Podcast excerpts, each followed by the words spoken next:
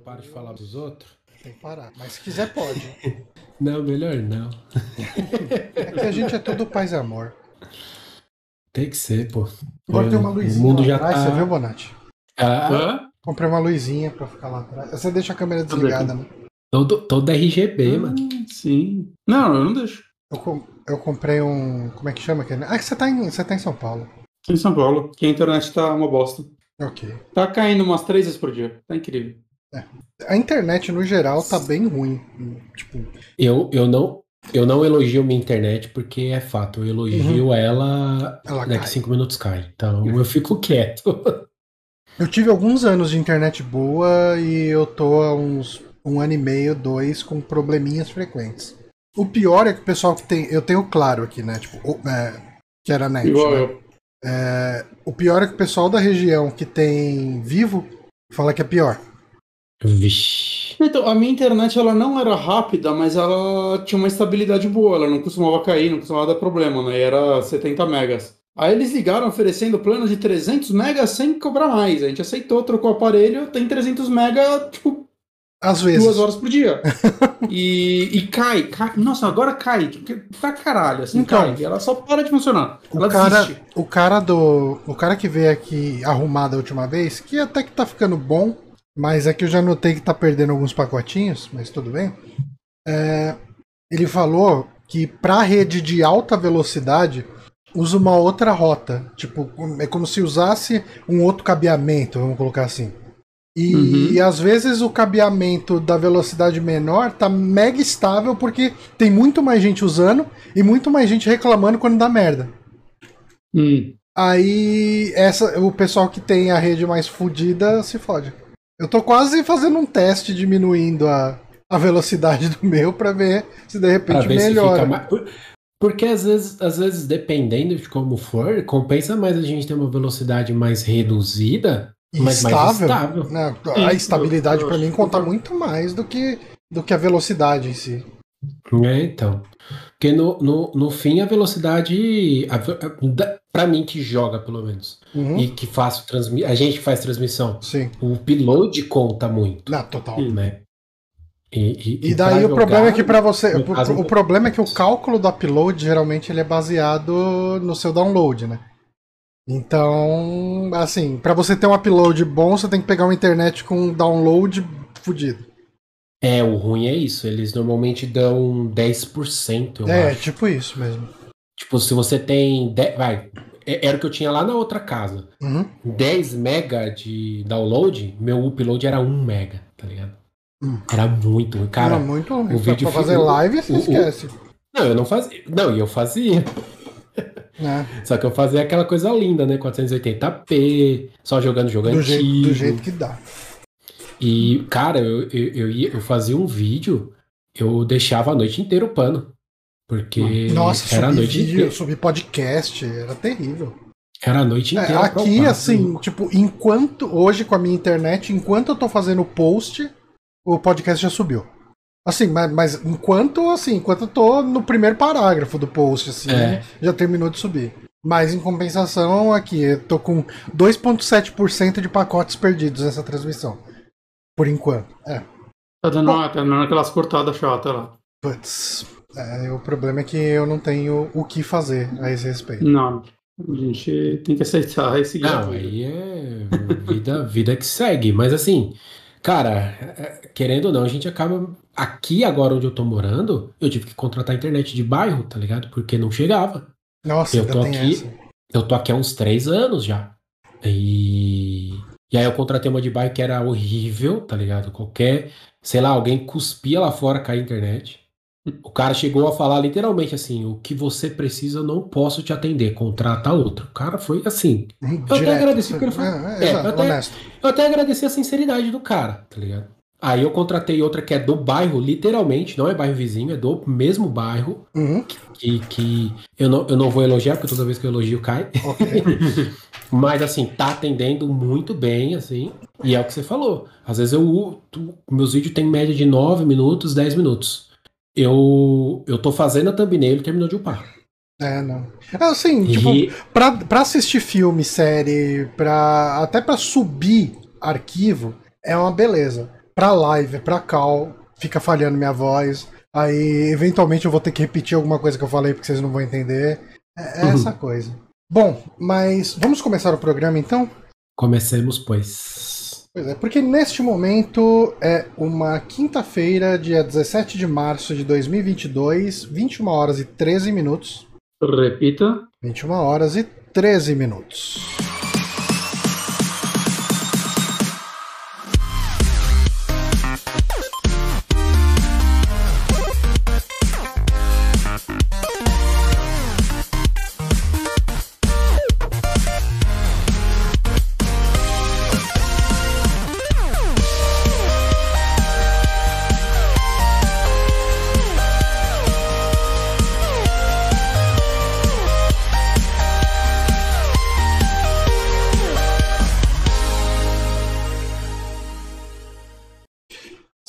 Estamos no ar agora em definitivo para mais um Saque Podcast. Eu sou Johnny Santos, estou aqui com o Guilherme Bonatti. Olá. E hoje, pela primeira vez aqui no Saque, temos o nosso queridíssimo Diorod. Bem-vindo, Diorod. Diorod que a gente vê, eh, a gente via pelo menos antigamente, uma vez por ano na, na BGS. Né? BGS. É. A gente sempre É, se eu- encontrava lá. cara.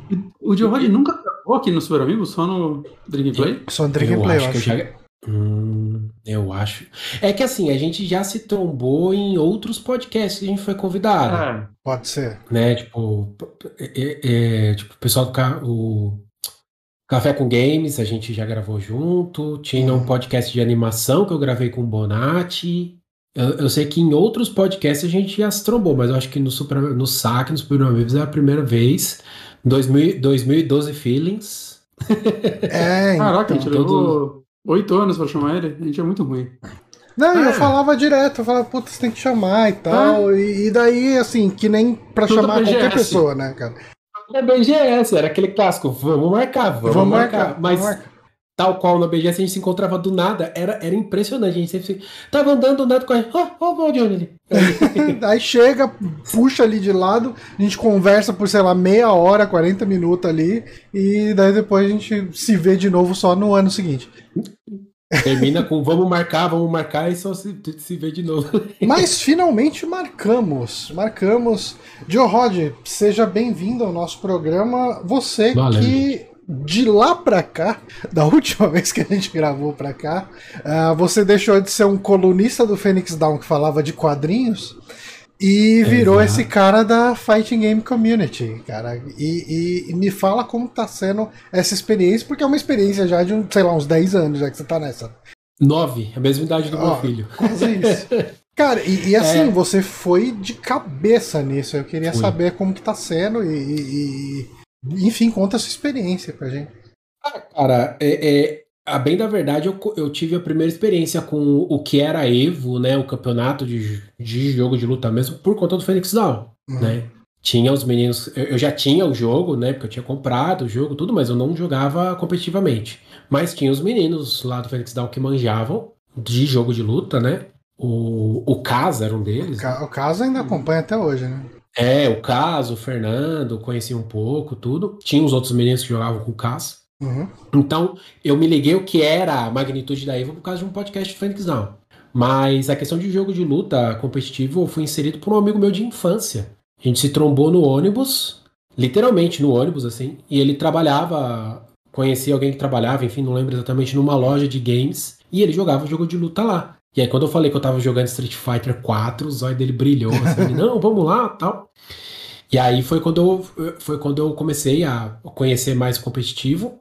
E aí foi natural, né? Mudança de conteúdo no canal foi um pouco natural. Uhum. E, e aí juntou, né, com o Phoenix Down indo muito mais pro YouTube e tudo mais, né?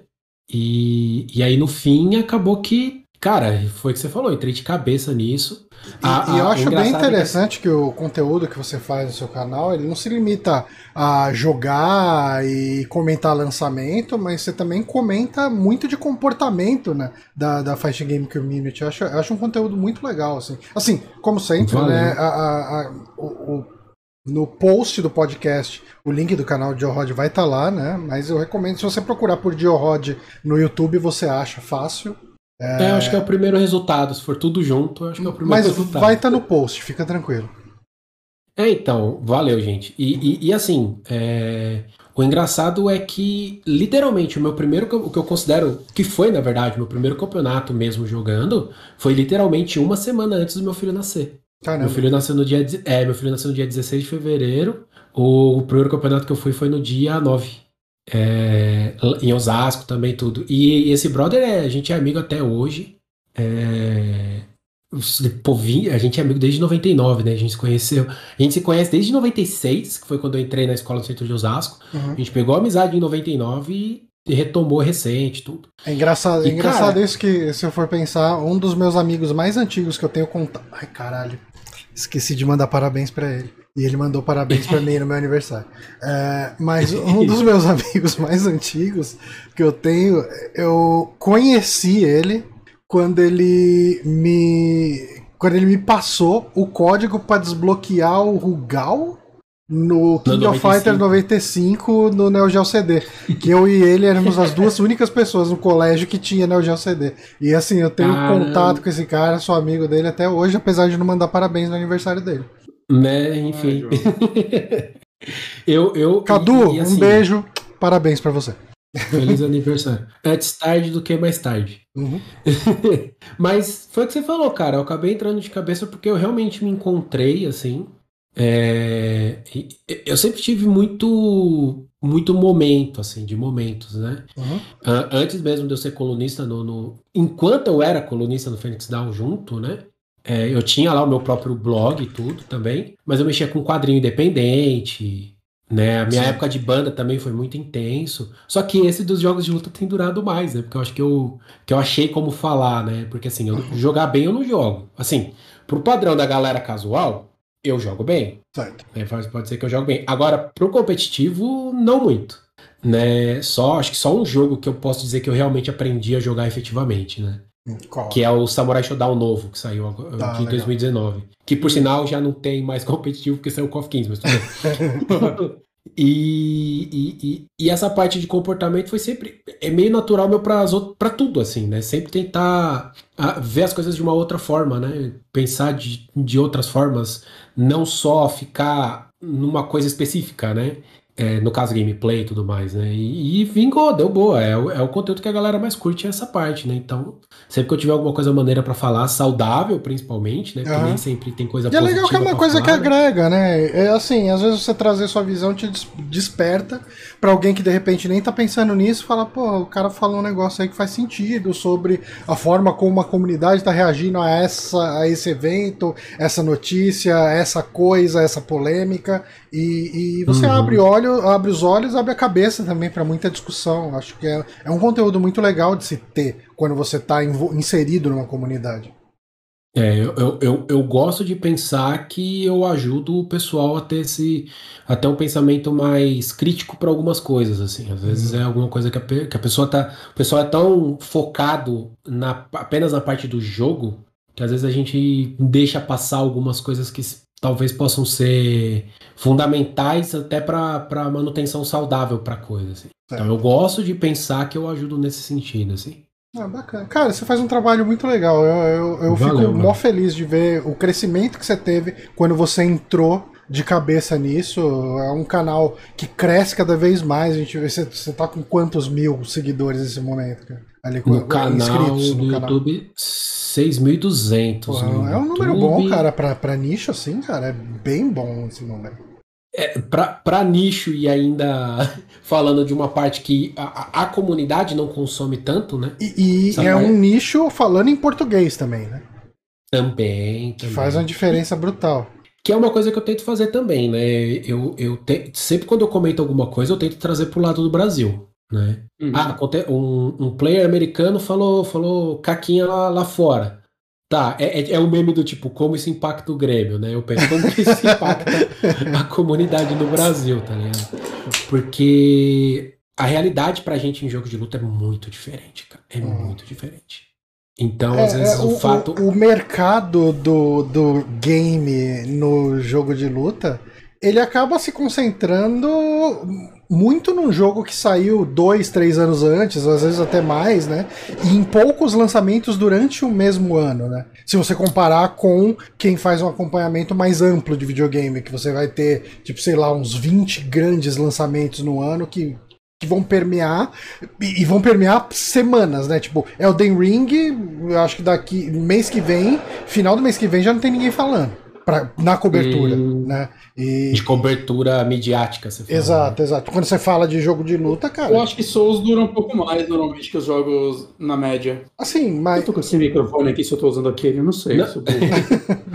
mas tá dando pra te ouvir. Assim, mas vai, beleza. Souls é um pouco ponto fora da curva, mas é, ainda assim. Ainda assim. É, o Horizon. O Horizon já morreu. Tipo, ninguém vai falar mais dele já. Né? O Wire Talk vai ter uma semana de cobertura também, vai sumir, por exemplo, pensando no próximo grande lançamento. É, é, é, que eu acho que no caso de jogo de luta, a, a gente tem bons de lançamento, né? A gente tá tendo. Uh, uh, tá tendo ótimo, né? Mas enfim, vocês entenderam? Tá rolando um, um boom de lançamentos agora sim, esse sim, ano, sim, principalmente. Desde o ano passado, né? Meio do ano passado para cá, mas porque é começo de geração. Ah. Então, jogo de luta tem essa essa premissa, tem essa cultura atual, né, de um jogo durar uma geração inteira, né? Street Fighter V foi lançado em 2016. É que se a gente for pensar. É, né? é, que daí a gente tem uma questão de que hoje em dia a gente pode ter update, pode ter DLC, pode ter tudo isso. Sim, Mas sim. se a gente for pensar na época do Super Nintendo, Mega Drive, enfim, a gente já tinha Street Fighter 2, Street Fighter 2 Turbo, Super Street Fighter 2, seria basicamente uma DLC, né? Acho é. que o Mortal Kombat que era uma franquia que saía mais, né? Tipo, sei lá, teve três no Super Nintendo, saca? Mas Sim, mas não era muito comum, acho. Mas Street Fighter foi um por ano, cara. É, né? Ah, é, foi um por ano. Foi mas, um... mas pensando nas versões do 2, tá falando? É, as versões do 2, versões do 2. E, embora tinha, tipo, os Alpha, tinha, né, tinha uns diferentes também que saíam em paralelo. É, aí, era mais um, é, aí era mais um fliperama, né? É, é mas aí o Alpha foi mais a geração do Playstation, daí saía, né? No, no Play 1 e no Saturn, no Saturn principalmente. Né? E, e, e, ainda era e ainda eram lançamentos anuais, né? É, mesmo a, apesar de serem numerados, né? Não eram uhum. versões do mesmo Alpha, né? Eles fizeram isso com Street Fighter 2 e Street Fighter 3. Uhum. Né? Uhum. O 2 teve várias versões, o 3, Street Fighter 3 teve três versões. Três versões. O Street Fighter 4 teve três ou quatro versões, que foi o Vanilla, é, que a gente é, fala. Teve o Super, né? O Super Street, que foi o que durou mais, Super Street 4, Uh, Super Street Fighter 4 Arcade Edition, Sim. Super Street Fighter 4 Arcade Edition 2012, que é uma update de 2012, uhum. e a Ultra Street Fighter 4, foi cinco versões da, da 4. É. E a 5 também teve, a 5 também uhum. teve. O, o, da 5 foi um pouco, talvez foi um pouco menos invasivo. Ele teve menos eu... nomes, né? Ele não teve esse lance de mudar um vers... nome de versão, é. não. Porque Eles 4, mudaram os nomes por season, né? Só, só, a primeira versão, né, do o Street Fighter 4 pro Super, você tinha que recomprar o jogo, né? Depois Isso. você tinha você podia sempre atualizar ele, né? A, a atualização era paga, do Super é. pro Arcade Edition era pago. A partir do, do, E aí depois, quando lançou a Ultra, você tinha que pagar a expansão pra Ultra. O Mas você pagava a expansão, você não tinha que comprar o jogo do zero, isso, do 4 pro Super, é. né? Você só comprava a expansão, é. O que, o que eu acho justo. É que nem o Mortal Kombat teve agora com Aftermath, por exemplo. Você pode comprar ele separado. É que o Aftermath, se eu não me engano, a, a quando eu falo a atualização, é o, o balanceamento também. Na ah, 4 tá, você é. comprava o balanceamento. O Aftermath não mudou nada, né, disso. Mudou, mas ele mudou. É, o update era gratuito para o balanceamento. Ah, só comprava a história e os personagens. Isso, que foi uma coisa que o Street Fighter V fez muito bem. Ele mudou a questão para seasons, né? Então, assim, os bonecos você comprava, roupinha, essas coisas que você Acho comprava. ok mas os updates eram todos gratuitos. Então você conseguia competir, manter competi competindo. Se você quisesse ter só os bonecos que lançou na Season 1, os primeiros, sem nenhuma DLC, você consegue. Legal. É, porque você vai ter todos os updates e tudo mais. E isso foi uma constante na, na geração, né? Aí agora a gente tá tendo esse boom, né? Porque lançou ano passado o Guilty Gear, agora lançou o Coffee 15, a gente teve anúncio do Street 6, teve outros jogos Anime Fighters sendo lançados e tudo, né? Relançados. Então, é, todo começo de geração tem um boom de jogo de luta sendo lançado, porque aí a, a, a maioria das, das, das devs vão manter o jogo durante toda a geração. Uhum. É muito mais vantajoso. Eles ganham muito mais dinheiro com isso do que se eles arriscarem. Se a gente for pegar histórico da geração passada, a Capcom tentou fazer isso com o Marvel Infinite. Marvel Infinite foi um fracasso, igual o Cross Tekken na retrasada. Uhum. Então, toda vez que eles tentam manter. do- Acho que a única que conseguiu manter mais de um jogo ah, da mesma dev foi a Bandai Namco, que foi o Dragon Ball Fighters, o Tekken 7 e o Soul Calibur 6. Só que o Soul Calibur 6 não teve tanto suporte que nem o Tekken. O Tekken sempre teve. Tekken 7 prioridade. fez bastante sucesso, né? Fez. Eu, eu- joguei muito Tekken até o 5, aí eu, eu, tipo, não joguei o Tag 2 nem o 6 direito. E eu tenho muita vontade de jogar o 7, o ruim é que eu sou. Eu, eu- eu tenho medo de desanimar, assim, mas eu, o Tekken 7 é um jogo que eu tenho vontade de jogar, dos de luta. Pega o Ed Gordo, esfrega o controle que vai. Vai dar tudo certo. pega o capoeirista. Então, eu, eu- ah, tipo, até o 4 eu jogava muito mesmo, assim, Tekken, né? Foi o jogo que, tipo, a franquia que eu ia acompanhando no Play 1 e Play 2, né? E eu, eu Play- no Play 3 eu meio que abandonei muito estilo de, de jogo, não sei porquê. Ah, normal. Eu acho que foi é muito uma questão da geração nova trazer muita coisa diferente É, e você quer experimentar essas coisas diferentes. O mundo aberto mudou muito no Play 3. né? Nossa. sim. Total. Mas eu- eu- eu- o Tekken 7 eu tenho vontade de jogar, mas eu sempre fico, porra, se eu quero jogar, eu quero pegar a versão completa. Aí é caro pra caralho pegar todos os DLC, É, aí começa a desanimar. E, e- e, assim, eu, eu falei brincando isso, mas o Tekken ele, ele deu uma ficou bem complexo ao longo do tempo. O Tekken 7 é uma parada que assim, você a, a base do Tekken antigo é o, a base a base literalmente, assim, você- é o básico pra você, porque tem Caraca. muita tech diferente. É, eles, eles introduziram um golpe especial mesmo. É, Ah. Tem os convidados, né? Tipo, por exemplo, o Gizzy e o Akuma. é, ele, você joga os jogos deles, né? Uhum. Você joga o Akuma, ele tem, é o Akuma do Street Fighter 4. Ele tem É, isso barrinha é do muito louco. Street Fighter 4, ele tem Hadouken, ele tem os golpes do 4. O Gizzy é a mesma coisa. Então ele, ele é, é um jogo complexo. E a desvantagem, aí entra a desvantagem dessa questão de ter um jogo de luta que dura a geração inteira. Vai chegando no fim da geração, eles, ó, já lançamos tudo, não vai ter nada, ó, toma essa versão mais barata que vai vir com todas as DLCs. É o que eu fiz pra jogar o Mortal Kombat agora. Quando saiu uma promoção da Aftermath, eu falei, agora eu pego o completão. Edição fim da Então. festa. É, a É. edição, é, a, gente, a gente vai fechar as portas, quem quer. Né? É- é- Eu acho é- completamente é- justo. é- Não, sim, pra questão de custo, beleza. Mas aí você pega, pô, peguei o jogo, fiz os trials, tudo. Ah, vou pro online. Você vai pegar uma galera com seis anos de Ah, sim, experiência sim. no jogo. Que é quem joga mesmo, porque quem pegou por isso- agora. Por isso que pra mim é meio importante o jogo de luta ter um conteúdo single player, porque eu sei que eu vou apanhar no... Tipo, por isso que eu, eu sempre acompanho Mortal Kombat, né? Esse último foi o único que eu não comprei no lançamento, né? Eu esperei, tipo, agora saiu essa Aftermath, eu comprei a versão completa aí numa promoção da PSN. Porque ele tem, saca, ele tem o modo história pra gente, né? Tem os arcade individual pro personagem, pra você É a cripta. fazer- é. Não, não, não quero entrar na briga se Smash é jogo de luta ou não, mas Smash, o último, eu botei 60, 70 horas nele, porque além do modo gigantesco lá de campanha dele, tem também a- a- o arcade pra cada personagem, com final individual. Saca, assim, tipo, quando eu acabei de zerar com todo mundo, liberar tudo do jogo, eu tava com umas 70 horas. Eu, pô, tô satisfeito pra um jogo de luta. Aham. Não, Saca, é mas, mais do que eu jogo aproveitou. desde, desde o Mortal Kombat 9, que foi o Uhum. último jogo de luta que eu joguei muito. O jogo se pagou. É, é, é, é uma, é uma demanda muito importante de jogo de luta que a Capcom tentou abolir isso um pouco no Street Fighter V, no sentido de lançar sem modo arcade, sem muito Hum. É. conteúdo offline.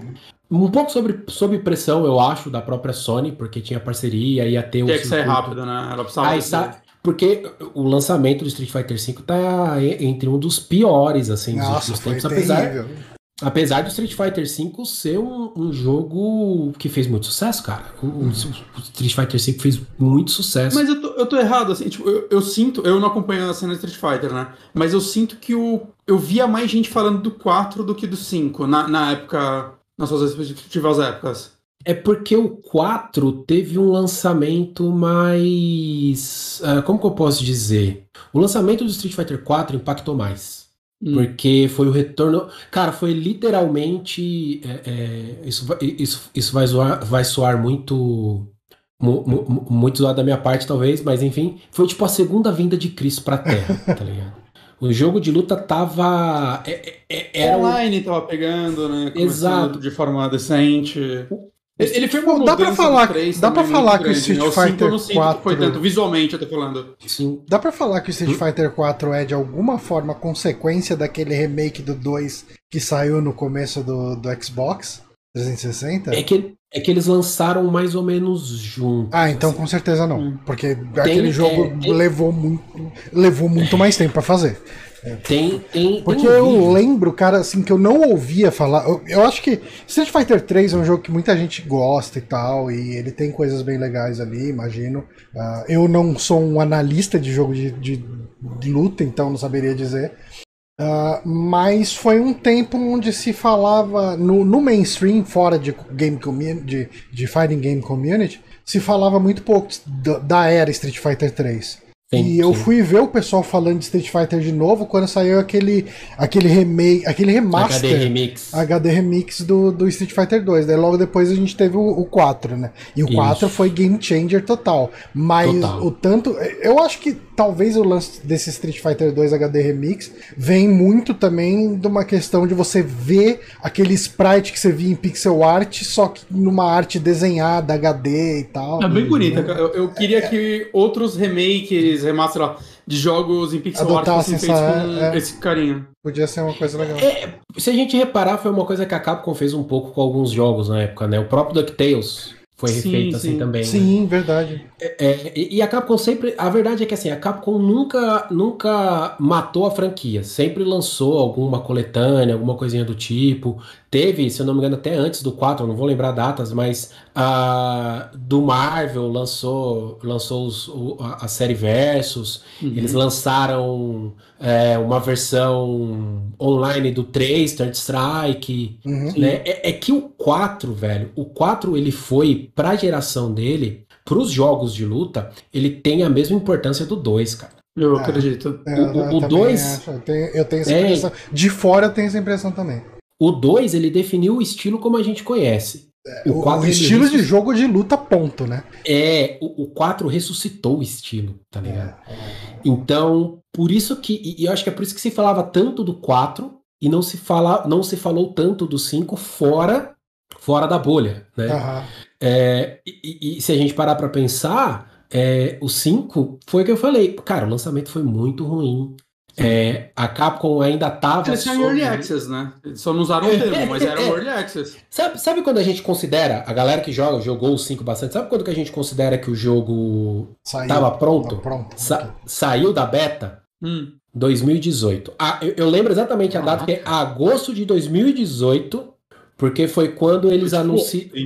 É, porque foi quando eles anunciaram ah, o fim da Season 3, que foi o Street Fighter Arcade Edition, Street Fighter 5 Arcade Edition, que foi quando eles ah, lançaram a seas- essa Season, tudo, e eles anunciaram os dois últimos bonecos. Eu lembro bem, porque foi numa Evo, e o- um dos últimos bonecos era o Sagat. Eu fiz react no- vendo a Evo, e, tipo, tá lá no canal, eu chorei vendo. É, assim, é meu eu favorito, tenho, eu tenho Street Fighter V largado aqui em casa.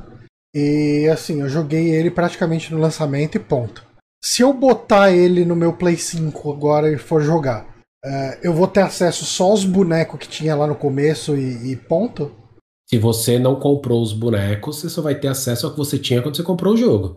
Se você só tinha os do lançamento, esses são só os do lançamento. Qual Ele- que é a questão? Hum. Você joga as paradas, você ganha moedinha do jogo, e aí você consegue abrir coi- algumas coisas do jogo, boneco incluído, Uhum. com essa grana. O Tá. problema disso é, a que Capcom jogar acabou online. com isso. Não, não precisa ser online. Você fez o modo história de um boneco, você ganha. Se você não, não tenha feito ainda esse modo história, você vai ganhar tipo 4 mil, 5 mil, sei lá, quantos mil lá de moedinha. Porque você ganha fazendo o modo história, você ganha fazer, subindo de nível com o boneco. Quando você faz o modo história individual, você ganha. É... Fazer, ah, se eu não me engano, fazendo os trials do boneco também. Uhum. Mas é, fazendo tutorial você ganha, o tutorial de todos os bonecos você ganha uma graninha. Tem uns desafios que você vai ganhando ao longo do tempo também. Mas o problema é que o ganho ah, de, de- dos fight monies que eles falam, né? Que é o nome da moedinha do jogo, eles reduziram pela metade. Pra quê? Pra Hum. fazer você querer comprar a parada. Comprar. Aí. Aí né? não, né? Mas assim, é, mas assim, você vai ter acesso a todos os modos arcade que eles colocaram nesse Arcade Edition, eles colocaram. E o legal dos modos arcade é que assim, você escolhe qual a versão do jogo que você quer jogar. Você escolheu o Street Qual Fighter arcade 1? da moeda, não? Não, de onde eu sei não. É, que é- os caras, foi o que eu falei, os caras sacanearam, É, Não dá um ponto sem nó. né? Ma- Mas, o, o legal do modo arcade é que assim, você seleciona a versão, a iteração do Street. Ah, eu quero jogar o modo arcade do Street Fighter 1. Você só vai poder escolher os bonecos que teoricamente estariam no Street Fighter 1 e o chefe final é o Sagat. Street Fighter 2, mesma coisa. Você Ah. tem todos até o Street Fighter 5. Tem o modo história cinematográfico, a Shadows Fall, que você pode jogar também. E cada boneco tem seu modo individual de história individual também. Que dá pra você fazer e esses dão Cara, um vou dinheirinho. ver se um dia eu boto aí pra, pra jogar um pouquinho. Gente, a gente falou bastante aqui sobre um assunto que nem teoricamente estava na pauta, mas. É, Só deixa eu falar uma coisa, deixa. pra mostrar minha tristeza. Hum, Entrei aqui na PSN, que coloquei aqui Tekken 7, achei uma edição definitiva, vem Tekken 7, passe de temporada, passe de temporada 2, passe de temporada 3, passe de temporada 4 e DLC bônus Elisa. Eu, porra, é essa a versão que a gente quer, né? Quem não jogou até agora. 600 reais, vai aí, tomar no ó, cu, um mano. bom preço, Aí, cara. Quase o Ei. preço do jogo novo lá da, da Super Giant. Super É. Giant? Não, é É, Super da, Giant? é Super Massive. Super- PS4 Supermassive, é isso, mano. Supermassive. PS4 é essa tristeza. Nossa Mas, senhora, ó, mano. É, tirando a vinda do Georod pra gravar com a gente, tem uma coisa também que acontece muito raramente por aqui, que é Amigames, Bonatti. Você fez? Eu fiz Amigames essa semana, cara. Puta Ami- que pariu. Amigames, pra quem tá ouvindo a gente pela primeira vez, pra quem não sabe o que é, é um trivia do Super Amigos que a gente faz com um jogo que teve lançamento na semana da publicação do podcast. E o jogo aniversariante dessa semana, que a gente escolheu, a gente não, eu escolhi, é Castlevania Bloodlines. Uh, que saiu dia 17 de março de 1994. Que é uma versão parecida com aquela. com aquele outro, né? Com. Qual é o nome? Eu vou te falar que ele não é parecido com nada. Eu acho que ele é um Castlevania bem único pra época dele. Ele é, Ah, é? ele é. Eu, eu, É? eu, eu, tenho, eu e meu irmão tem essa fitinha pro Mega. Esse jogo, ele é. Ele, Ele é tem- o primeiro Castlevania que saiu pra um console que não era da Nintendo. Qual, qual é aquele Castlevania que vem junto com Symphony of the Night, que é uma coletânea? O... Ah, não, Não é o esse, Round of Blood? esse é o Round of Blood. Ele não é uma versão, tipo, simples do Round of Blood ou também? Não, a versão Não, não. simplificada do Rondo é o. Acho que é o Drácula X. É Drácula Super X do Super Nintendo. Tá, verdade, É, então. não, é então diferente. confundiu aqui. Mas vamos às trivias aqui. Eu acho que o, o, o Joe Rod talvez mate mais do que o, que o Bonatti as trivias, mas vamos lá. Não tem nada muito difícil, então a gente pode ir rápido nelas. O protagonista de Castlevania Bloodlines é considerado o primeiro da franquia a não ter uma certa característica importante para o seu lore da, da franquia Castlevania. Qual é essa característica? Eu, eu, eu- quem responde? Qualquer um dos dois. Quem souber, então você. Nossa, ele, ele não é nenhum dos dois, porque são dois, Sim. nenhum dos dois é Belmont. Exato, exato. A gente vai Hum. chegar. A última pergunta também tem a ver com isso, mas assim, né? O, o protagonista desse jogo é John Morris. E aí tem o outro também que eu esqueci o nome dele. Eric Lecard. Isso, eu ia falar, mas eu falei, não, mas é Lecard, não sei. Eu tentei achar uma trivia sobre ele pelo, pelo fato do design dele ser diferente nos Estados Unidos e no Japão, que no Japão ele é mais andrógeno e no, no na América, né, ele é mais no Ocidente de maneira geral. Quer dizer, eu não sei como que ele é na Europa, mas nos Estados Unidos ele é mais macho, né, queixo quadrado e tal. Mas eu não achei nada interessante pra virar uma pergunta, daí eu acabei nem colocando. Vamos para a segunda trivia. Bloodlines marca a estreia de Michiro Yamane na série. Famosa compositora da série. Série, série. Escrevi que nem minha bunda, mas tudo bem. qual foi o último jogo da franquia para qual ela compôs uma trilha sonora? Esse eu não sei. Esse é Acho só seria ir algum- chutando jogos do Castlevania até uma hora de sabe. DS, o. O Area of Sorrow, É, foi o Dawn primeiro que- Sorrow. Foi o primeiro que veio na, o primeiro que veio na minha cabeça foi Area of Sorrow, mas eu não sei qual dos dois saiu depois. Não. Order of Ecclesia. Order of Ecclesia. O último jogo Aí. de Castlevania que ela compôs foi Order of Ecclesia. Mas, Foi fun o fact. último jogo, não foi? Hã? O último jogo tradicional do Castlevania. foi É, porque depois Ecclesia. teve os jogos da- lá produzidos Do pelo Kojima, Kojima. né? É, que o Kojima só botou o Não, nome. fa- Mano, não, não fala disso, que a última vez que eu. Há muitos anos atrás, quando eu falei, ah, o Kojima, agora- coloquei o Lord of Shadow, é, agora vocês não criticam o Kojima. Meu Deus. Eu nem acho esses jogos ruins, mas eles não não me Mano, apelam mas eu como Não, joguei o Castlevania. primeiro só. Ô, o primeiro, eu preciso É, dizem que o segundo mano. é primeiro ruim. muito ma- louco. É, então. Não, o primeiro é bom. Eu, eu tava me divertindo, Falam que o mas. segundo é ruim. É, Mas o dizem primeiro que eu o segundo é bem ruim. Meio grande o primeiro, ele podia ter umas 3 horinhas menos. Eu lembro que ele tinha umas 15 horas. É, não, eu lembro que eu cansei de jogar o Prey. Ah, mas Ah. É, então, não. eu devo ter jogado tipo, jogar umas Street 6 Fighter. horas e cansei e dropei. Mas eu tava Ele é gostando. bem grande. Mas ele é bom. Ah, e vamos para a última pergunta. O protagonista desse jogo, apesar de não ser um Belmont, é filho de um outro personagem muito importante para o lore de vampiros no geral. De quem John Morris é filho? Jim Morris. Não. E, l- vampiros no geral? No Ou- geral. Ou de, Cas- ou de Castlevania? Geral. E se o Johnny respondeu, cortou na hora que ele respondeu. É, geral. Geral. Cara, cara, eu vou. e- e- Nosferatu. Ele é filho do Van Helsing. Não. Nem os dois? Do Drácula? Bom, como a gente tem algumas indicações, já é quase 10 horas, eu vou dar a resposta e daí a gente vai para as indicações. É, ele é filho de Quincy Morris, que é um dos personagens do, do livro Drácula. É, Nossa, é, não. Cara, a gente, Não fez um, a gente fez um vídeo sobre Drácula. É, o Quincy Morris é um dos três caras lá do Drácula de Bram Stoker, um dos três pretendentes Eu- eu da, da, da mina. Eu acredito. eu- Mina, literalmente. louco se eu achar que eu lembro. Ah, aí, quatro anos que a gente gravou esse vídeo, Johnny. pra mim é como se fosse ontem. Ah, eu, eu, tenho, eu, eu- eu tenho uns bagulho que a gente, que a gente gravou tem uns 10, mano. Caramba, mano.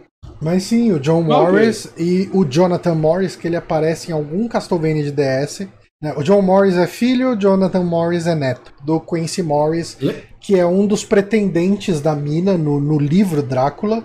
Ele é o cara mais caçadorzão mesmo, o cara que tem umas facas. Pra quem assistiu o filme, né, Drácula de Bram Stoker, lá do, do Coppola, talvez lembre dele como o cara dos facão e tal, e é o único cara que morre. Hum, É o que eu ia falar, é o cara mais berez e é tipo o primeiro que morre, tipo o Boba Fett, né? É, sempre É, eu sou foda, é, cai do buraco lá do buraco. É. Mas enfim, esse foi nosso trivia sobre Bloodline, saiu aí em 94. O que significa que a próxima, o próximo Amigames tá na mão do Bonatti. Me livrei dessa Ah. depois de você levou três Meses. pra fazer fazer um Amigames. Agora o próximo tá Sabe o que é pior? Hoje eu parei de trabalhar, Johnny. Eu falei, eu vou escrever um amigame só, tipo, de surpresa.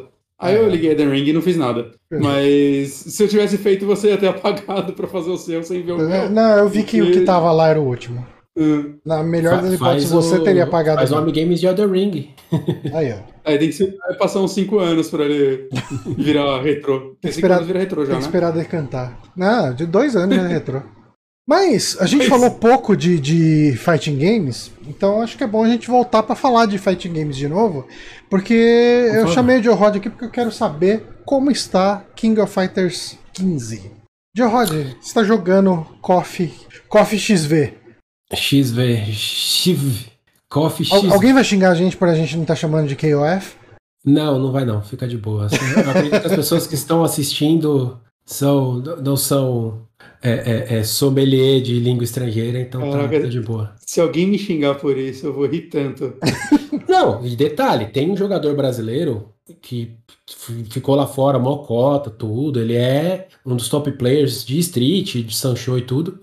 Ele. O apelido dele é Didi Mokoff. Ó, excelente Se vo- apelido, diga-se de E passagem. detalhe, e detalhe, se vocês verem a foto do Didi, mano, ele parece o Renato Aragão, tá? Por isso que o apelido dele é Didi Mokoff. E aí, lá fora, os caras falavam, ah, Didi Mokof. Hum. Aí a, gente, aí a comunidade brasileira se reuniu pra ensinar os caras a pronunciar certo. Tanto que eles falaram, não, é coffee que fala. Aí eles não sabiam como falar, ele é coffee igual café em inglês, né? Coffee. Aí, E aí agora eles falam Didi Mokoff. olha aí. Aprenderam a Excelente, falar, excelente. né? Eu- Então, eu sou a favor de colonização reversa. É isso aí. Mas assim, o, o, o KOF 15, cara, ele, ele saiu, acho que, como produto, eu acho que ele saiu muito melhor do que ah, ah, muito jogo de luta saiu. Ah. Né? Ele é, ele é um, ele é um produto extremamente honesto. Uhum. Ah, uma das coisas que a gente sempre fala é questão de personagens, né? Quantidade de personagens no lançamento, né? A gente teve Street Fighter V que lançou com 16. 16 é um número razoável pra Sim. época. Mas a gente teve outros jogos que lançou com 10. Foi o Gran Blue Fantasy. É, o eu Guilty acho, Gear Strive também saiu com acho que foi pouco, né? 15. Acho que foi 15. 15. Aí, pra um X1 é um número razoável até. Mas eles já lançavam o jogo com um DLC junto. Ó, já tem a Season. Isso é zo- Ah, Aí é Qual zoado, né? É, KOF fez isso também? Fez. Até saiu hoje a DLC, a primeira DLC, que é o trio do Garou Mark of the Wolves, né? Três personagens do Garou. Quem que são? É, Rock Howard, Gato e B. Janet. Uhum. O Gato é o cara que luta Kung Fu e a B. Janet é a piratinha de vestido roxo. E o Rock Howard é o filho do Giz. E É aliás. um personagem a, com design muito legal, né? é, a piratinha. E a segunda. Ela é. E, e- e a segunda de- e a segunda leva de DLC, o segundo trio também já tá anunciado, que é o trio Softown, que é Gizzy Howard, Billy Kane e Yamazaki. Adoro. E é da hora que é os três de terninho. Eu achei isso muito louco, os três de Mas aqui terninho. não tava? Yamazaki tava no 14. Esses, é, esses três. Não, mas no 15 ele não, não tá. Eu, tipo, Não. Eu, eu gostava dele, eu jogava mal mal com ele quando eu jogava, mas eu achava ele estiloso. E eu Não, ficava Yamazaki tentando é fazer o contra-ataque dele lá de ficar com a mão no bolso e. Ele fazia mostrar a língua e tomar o É, contra-ataque. é, eu ficava é tentando, aí eu perdia todas as lutas tentando acertar Ah, normal. e e o, o, o, o KOF, ele lançou com 30, 39 personagens. Caraca. 13, trio, 13 times. É um número muito bom. Não superou o do, do 14. O do 14 eles lançaram com 50. Caralho. O lançamento foi 50. Mas o polimento era ruim. O KOF 14 É, o graficamente, 14 eu lembro que ele era foi ruim. muito xingado quando ele saiu. O pessoal achincalhou o jogo como sendo Ele uma coisa feio, né? horrorosa. Muito né? feio. Mas falam que jogar ele não era ruim, né? Que o gameplay dele era bacana. Mais ou menos também. A questão do Uhum. gameplay é, é que aí que se você entra na parte de se aprofundar um pouco, né? Uhum. Ele, ele tinha algumas coisas bem chatinhas, assim, de, de, eh, eh, iniciar combo, a forma de iniciar combo. O jogo acabou se tornando muito boring de assistir, por exemplo. Hum. Mas a questão do o, o jogar, o gameplay, ele era gostosinho mesmo. Só que assim, muita gente fala, ah, gráfico não importa. Importa, sim, um pouco. É, é, é bom você jogar uma parada que também é bonita, né? É, né? E, e, e para mim. não importa, mas é um bônus louco. Né, então. Uhum. É, o, o, KOF 15 ele também foi muito criticado na questão de gráfico. Porque se você pega um Mortal Kombat, um Tekken, um Street, um Guilty Gear, que lançou antes, aí os caras falam, pô, olha os gráficos, não sei o que, olha isso aqui, tá zoado. E O a povo- Guilty Gear também é um. Guilty. Gear é sacanagem comparar, né? Não, falar Não, Guilty Gear é, enfim. Mas até o Mortal Kombat, o, o último, ele é lindo, assim, visualmente. Sim, Ele sim. é muito Nossa, bonito. no Play as 5, cutscenes. então. Eu As imagino cutscenes, pelo amor de Deus. E é tudo cutscene em game, isso que é mais É. impressionante, é gráfico em game. A questão do KOF é que assim, é, a galera. A SNK nunca deu hype com relação a um gráfico absurdo. É, o Samurai Shodown de 2019, ele já dava um preview do que estava por vir, porque o Samurai Shodown de 2019 também não. Ele funciona extremamente bem o gráfico, mas ele não é um gráfico de ponta. Mas eu acho ele atraente. É Eu- porque eu não eles usaram uma textura. Eles usaram umas texturas pra dar um ar envelhecido de papel japonês, de pintura japonesa que funcionou. Esse eu queria ter jogado, inclusive. Ele é legal, cara. Eu sou Uhum. suspeito pra falar, mas ele é legal. É, e, e o, o- e aí quando lanç- fizeram os primeiros trailers, tudo, a, a galera caiu matando em cima, mas o problema maior é que a SNK errou muito em marketing. Teve muito vazamento. O Hum. 15, o trailer, os- as, as primeiras imagens foram vazadas num site que nem é especializado em games, mas um site espanhol que recebeu, que a, a- a imprensa recebeu, né? ah, o main, main list do, do, do, de uma versão Ultimate do KOF 14 e do KOF 15. Só que esse site publicou do KOF 15 como se fosse do 14. E aí a galera vi- viu um frame e começou a ampliar, olhar. Aí cada trailer a galera via quadro a quadro pra analisar. E não, tá horrível. Só que aí com o tempo, né? Isso foi um ano de trailer, né? Pô, tinha uns bonecos que eles viam que tava muito melhor. Quando aparecia um outro boneco de um outro trailer, a galera já via que tava melhorada a questão de, de, Vazaram Visual. uns beta do, visual ainda, então. é, a SNK ouviu muito a comunidade. Então, quando o jogo saiu, tava, tava positivo. As impressões sobre o jogo estavam positivo. Esse E o Terry jogo- tá esquisitaço. Cara, pior que o Terrence que tá mais bem modelado. Eu, eu acho que o corpo dele tá estranho, ele não parece humano. Ah, ah, mas até aí. É, não, mas ah, não sei, eu acho que tem algo errado na proporção dele. Dá uma olhada no Ryo Sakazaki, dá uma olhada na Yuri. Tem, tem uns bonecos que tá. pis- Eu, eu não vi como tá o Yuri nesse jogo, eu tô, eu tô Mano, aí, esperando. ó, a Yuri, o, o- a King. A King pra mim é o pior modelo, assim. Eu fiquei bem Ah. decepcionado com a King. A o King a Kyo Whip- mudaram, né? A roupinha dele, parece? Eu ouvi falar, o Kyo, eu o Kyo mudaram, o Kyo mudaram de novo, o Yuri mudaram, trouxeram O o. É, trouxeram a Shizuru de volta, que isso foi uma coisa legal que eles fizeram, porque é, é, o principal problema da SNK é que eles criaram esse lema: Shatter All Expectations.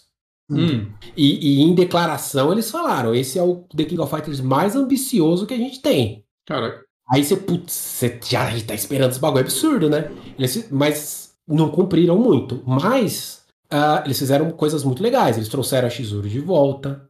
Trouxeram Quanto o tempo fazia que a Shizuru 97. não tava? A última aparição da Shizuru jogável foi no The King of Fighters 2002 Unlimited Match, que é de 2009. Caramba. Ela não tem versão 3D. Ela nunca teve versão 3D. caramba. Ela foi ter agora. É, o trio, o trio Yashiro, Sherm e Chris, eles trouxeram de volta. É, um, um dos bonecos. E aí eles corrigiram alguns problemas, né, do 14. O, o Andy, por exemplo, que tava horrível no 14, ele parecia um boneco de PlayStation 2. É um dos bonecos mais bonitos do jogo. Dá pra ver que os caras se preocuparam. Não, vocês reclamaram do Andy?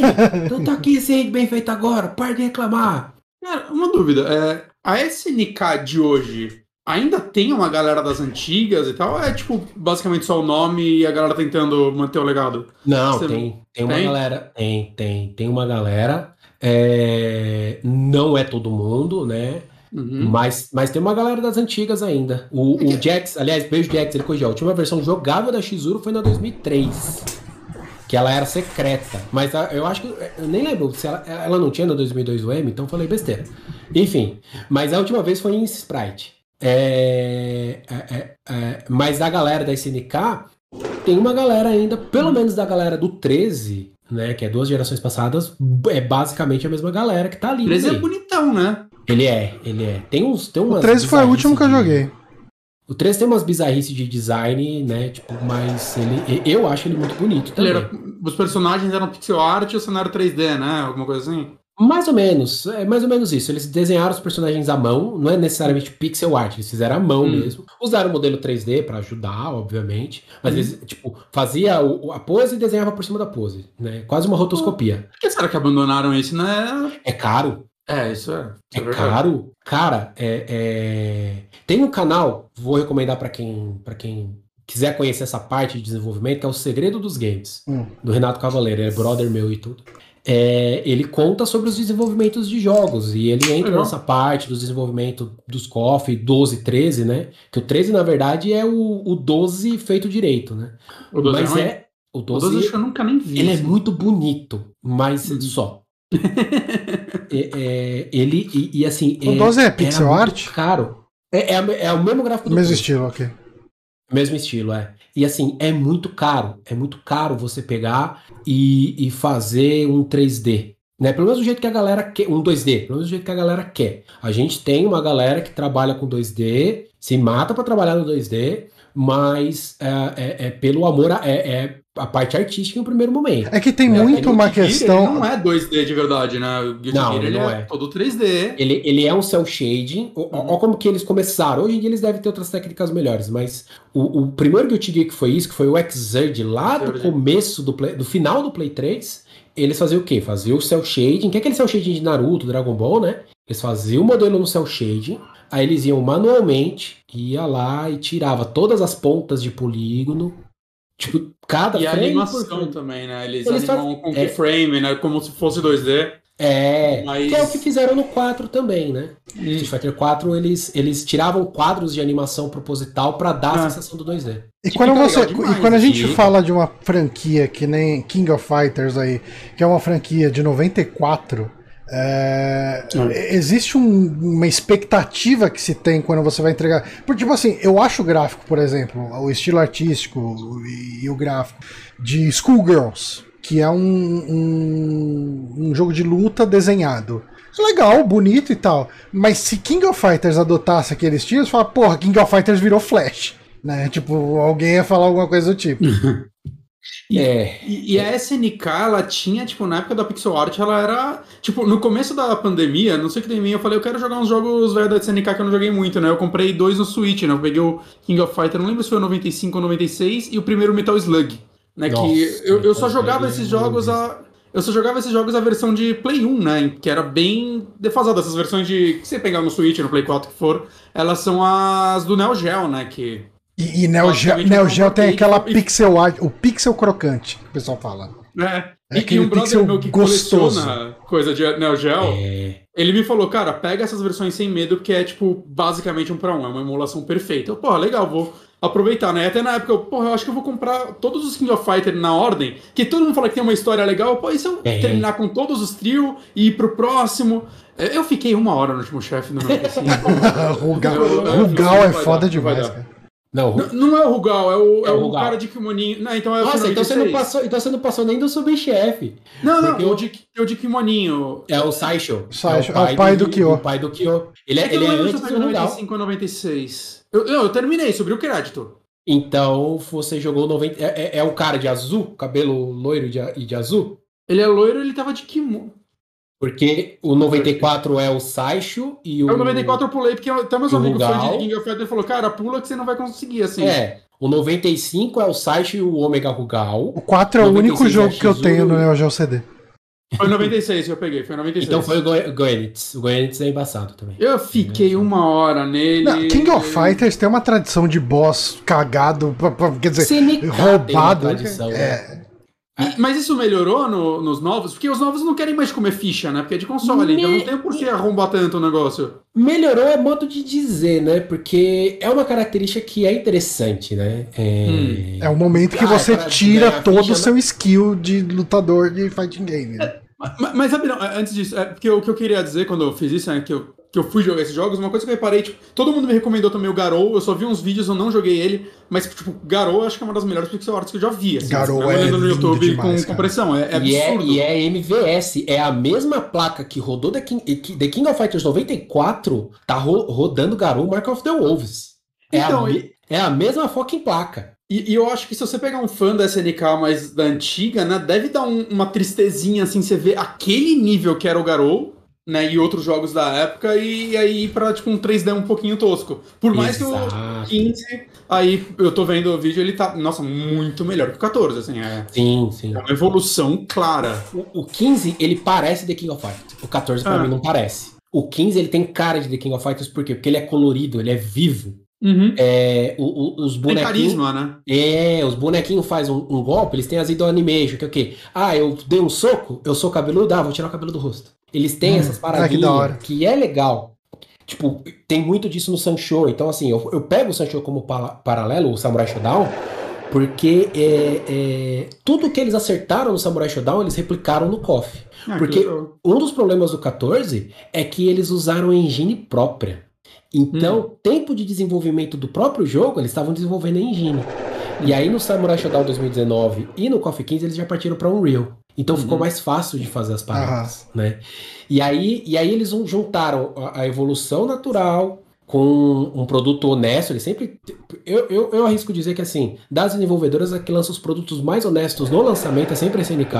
Todos os Uhum. jogos, desde o 14 é assim, pelo menos pra mim. Que a gente sabe que a É. SNK não tem, sei lá, um décimo da verba de uma Capcom, né? Uhum. Pois é. Tudo bem que agora um shake doido lá comprou parte dela. Ele é acionista É majoritário. verdade, né? Tem um Vamos ver, vamos ver o que vai rolar no futuro. Mas é, é, eu gostei muito do, do, do KOF 15 de uma forma geral. Porque assim, tem muito. Falando do, do, do host, né? Tem muito boneco retornante legal. Tem, né, tipo, dos 3Ds, tem os retornantes clássicos que a galera queria, mas também tem muita falta sentida. Por exemplo, não tem o Kim nesse jogo, Não. no roster inicial. Não tem nem sombra de quando vai sair o Kim. Que é um dos que a galera mais quer ver no jogo, Ah. né?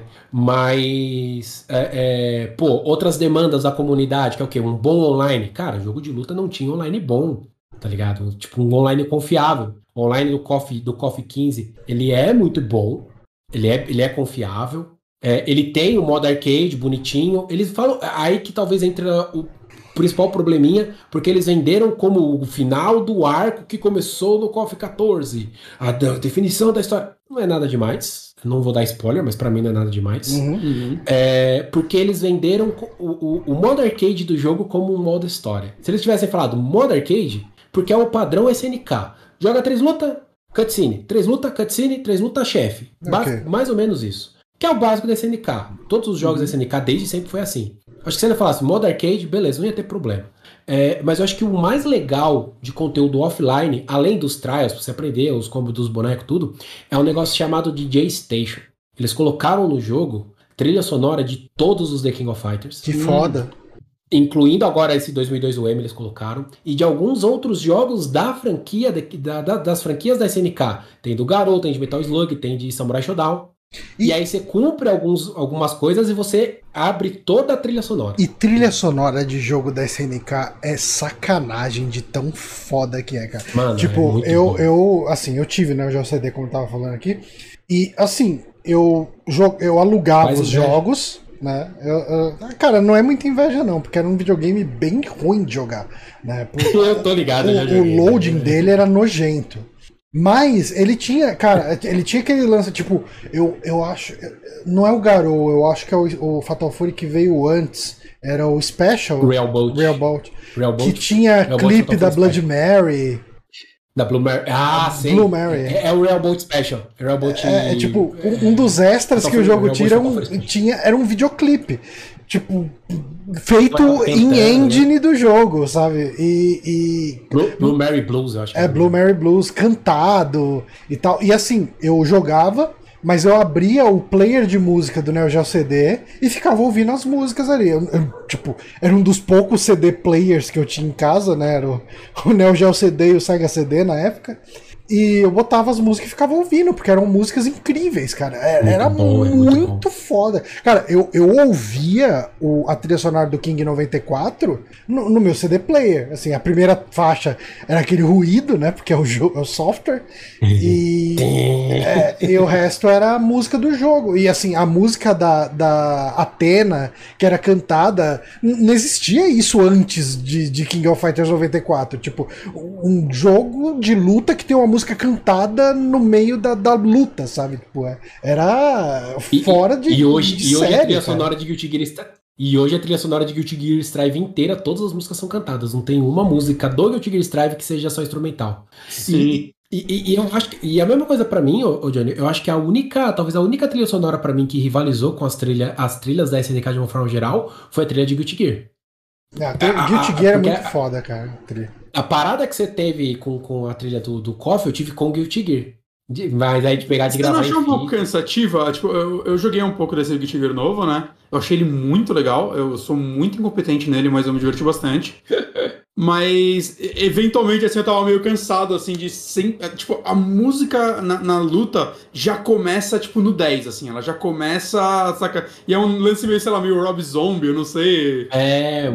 Eu, eu achava ela legal, mas uma hora começava a cansar, assim. Putz, podia ter uns instrumentalzinhos, assim, no meio, só pra ficar de fundo e eu não reparar né? tanto mas, mas, mas, o legal do Guilty Gear Strive, que o KOF tem também, é que você pode selecionar a música que você quer que roda. Você vai hum. abrindo as músicas no, no Strive e você escolhe qual música você quer que roda ali. Isso é legal também. A, a, no caso do, do, do, do, DJ Station, você, você configura tudo que você quiser. Qual é a música que vai tocar no menu? Ah, é, eu quero que toca a abertura do KOF 97. Ah, ah, a música do, do training. Ah, eu quero que toca, sei lá, o tema do Terry do.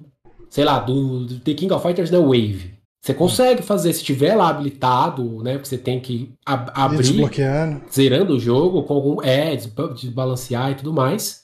É, é, você consegue fazer isso. É, isso é uma parada que eu acho que é muito legal. Foi o que eu disse. No caso do Coffee 15, ele é um produto muito bom.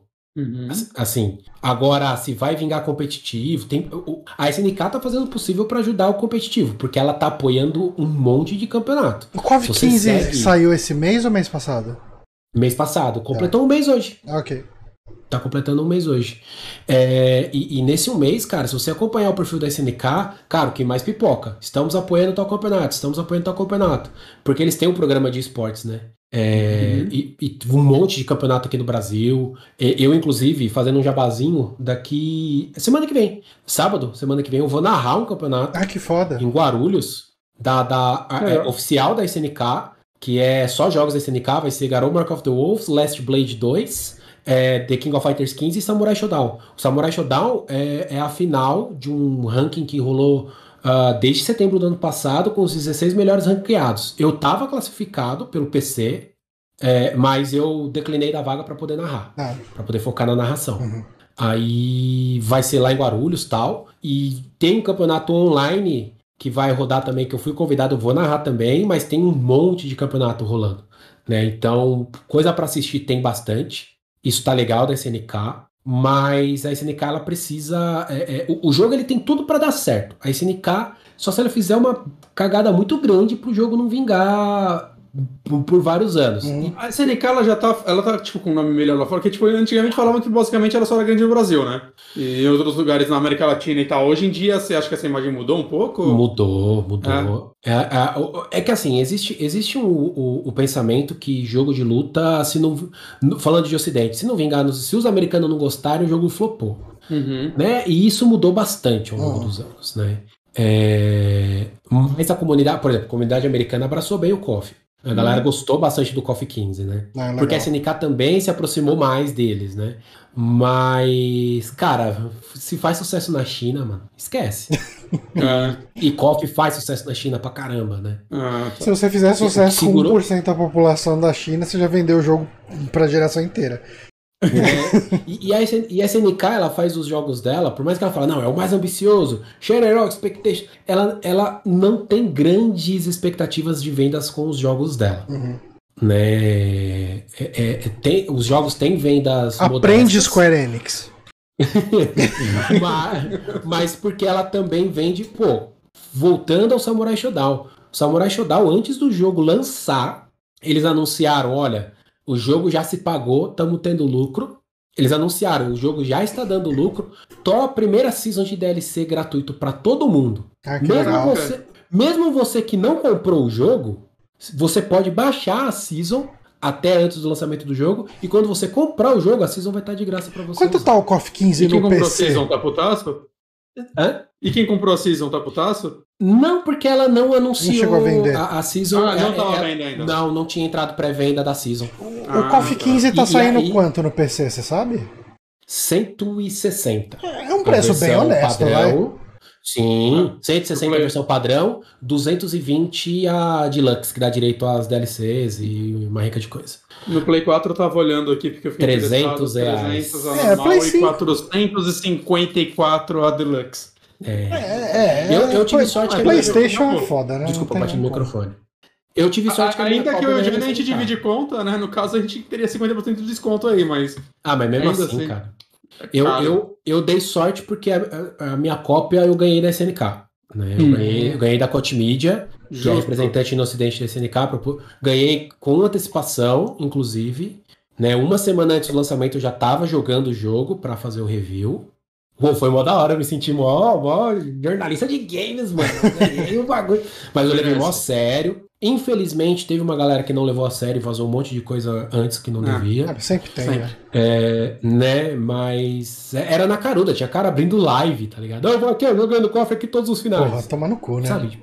Né? Enfim, eu espero que isso não arranhe a, a, a imagem e o relacionamento. Se o cara era grande, não vai acontecer nada, acontece direto isso. Pois é, mas. Só, só, só pode ser um cara pequeno, faz. É, pode fuder todo mundo, né? O problema é se. É, pode, é. Enfim, eu fico Mas eu acho que o importante, assim, esse é um negócio que acontece no começo, mas se no final das contas tudo der certo e a comunidade abraçar o KOF 15, isso vai ser uma nota de rodapé na história do jogo, né?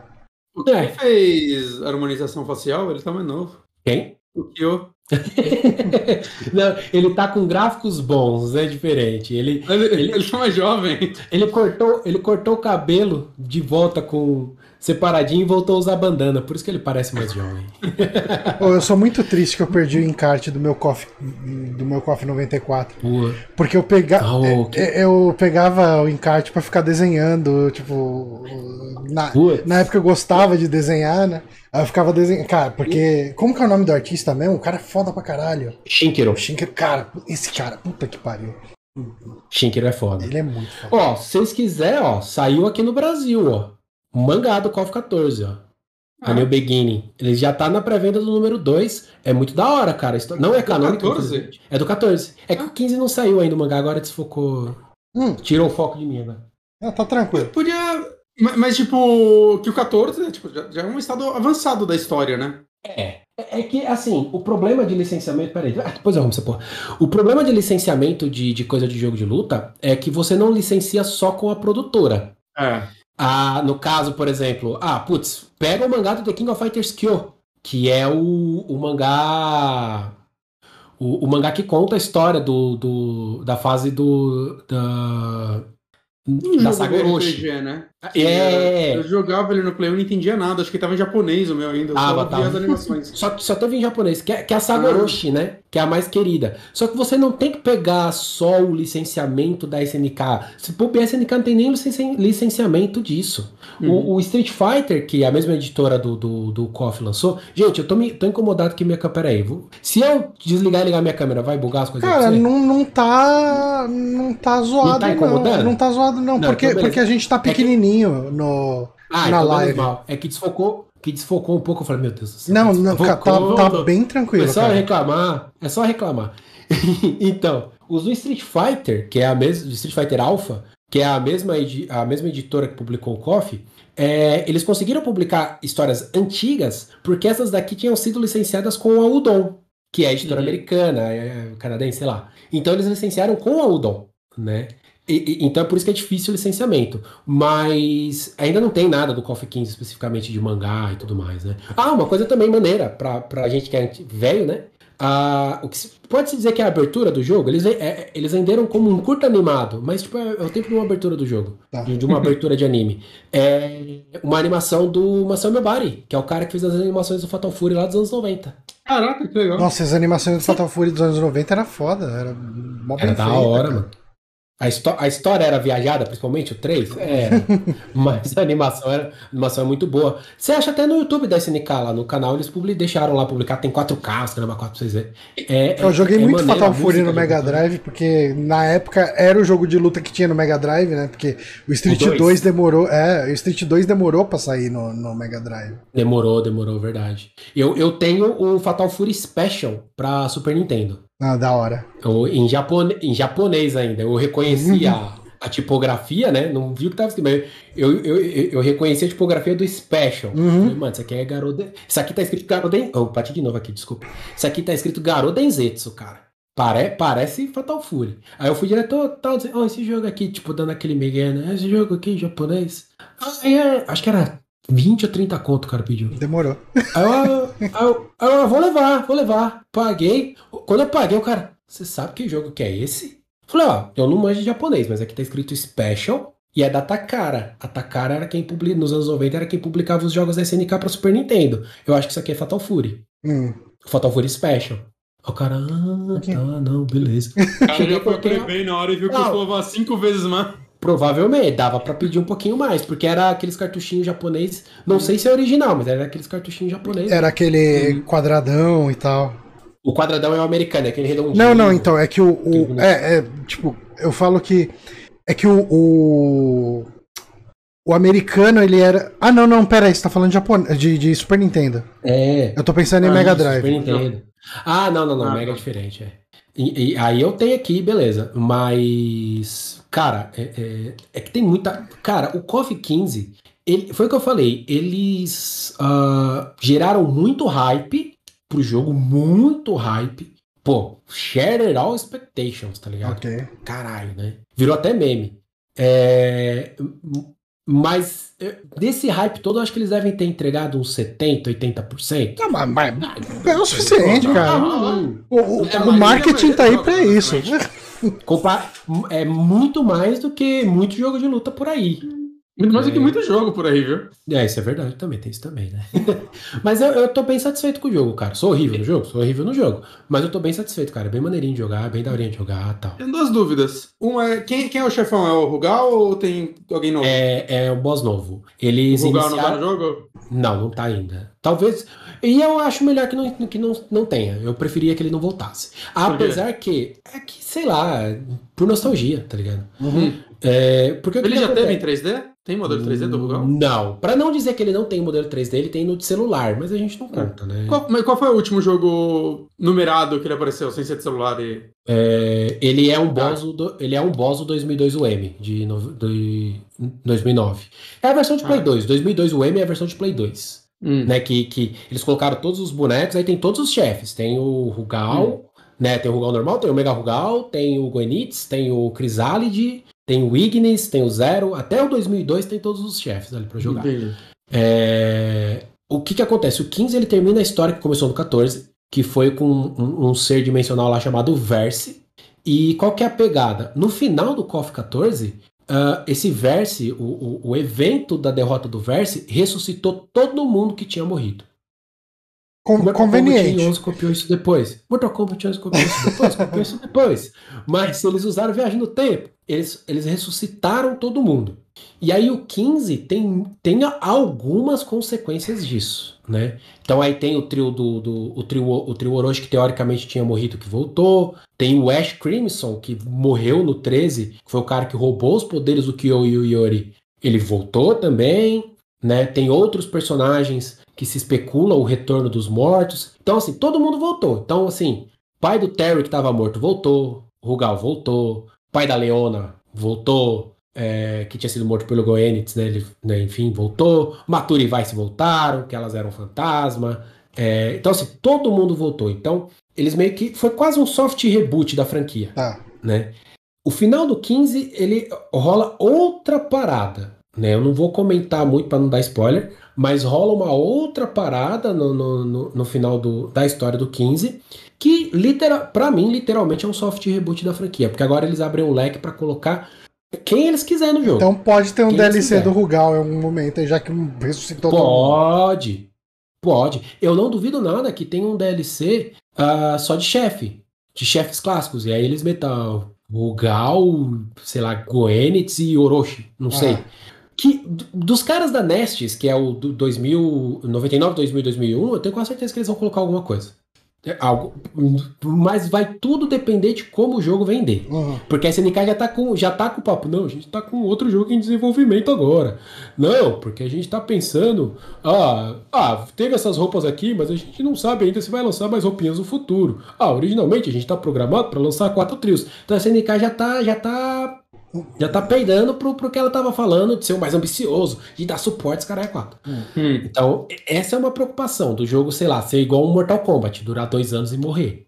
Uhum. Que foi o Sun Show, foi isso. Samurai Shodown saiu em 2019, 2021 já não tinha mais nada. A, a Season 3 do Samurai Shodown em 2021 lançou literalmente como tapa buraco. Eles falaram, não estava programado, a gente está lançando por causa da pandemia, que atrasou tudo. Uhum.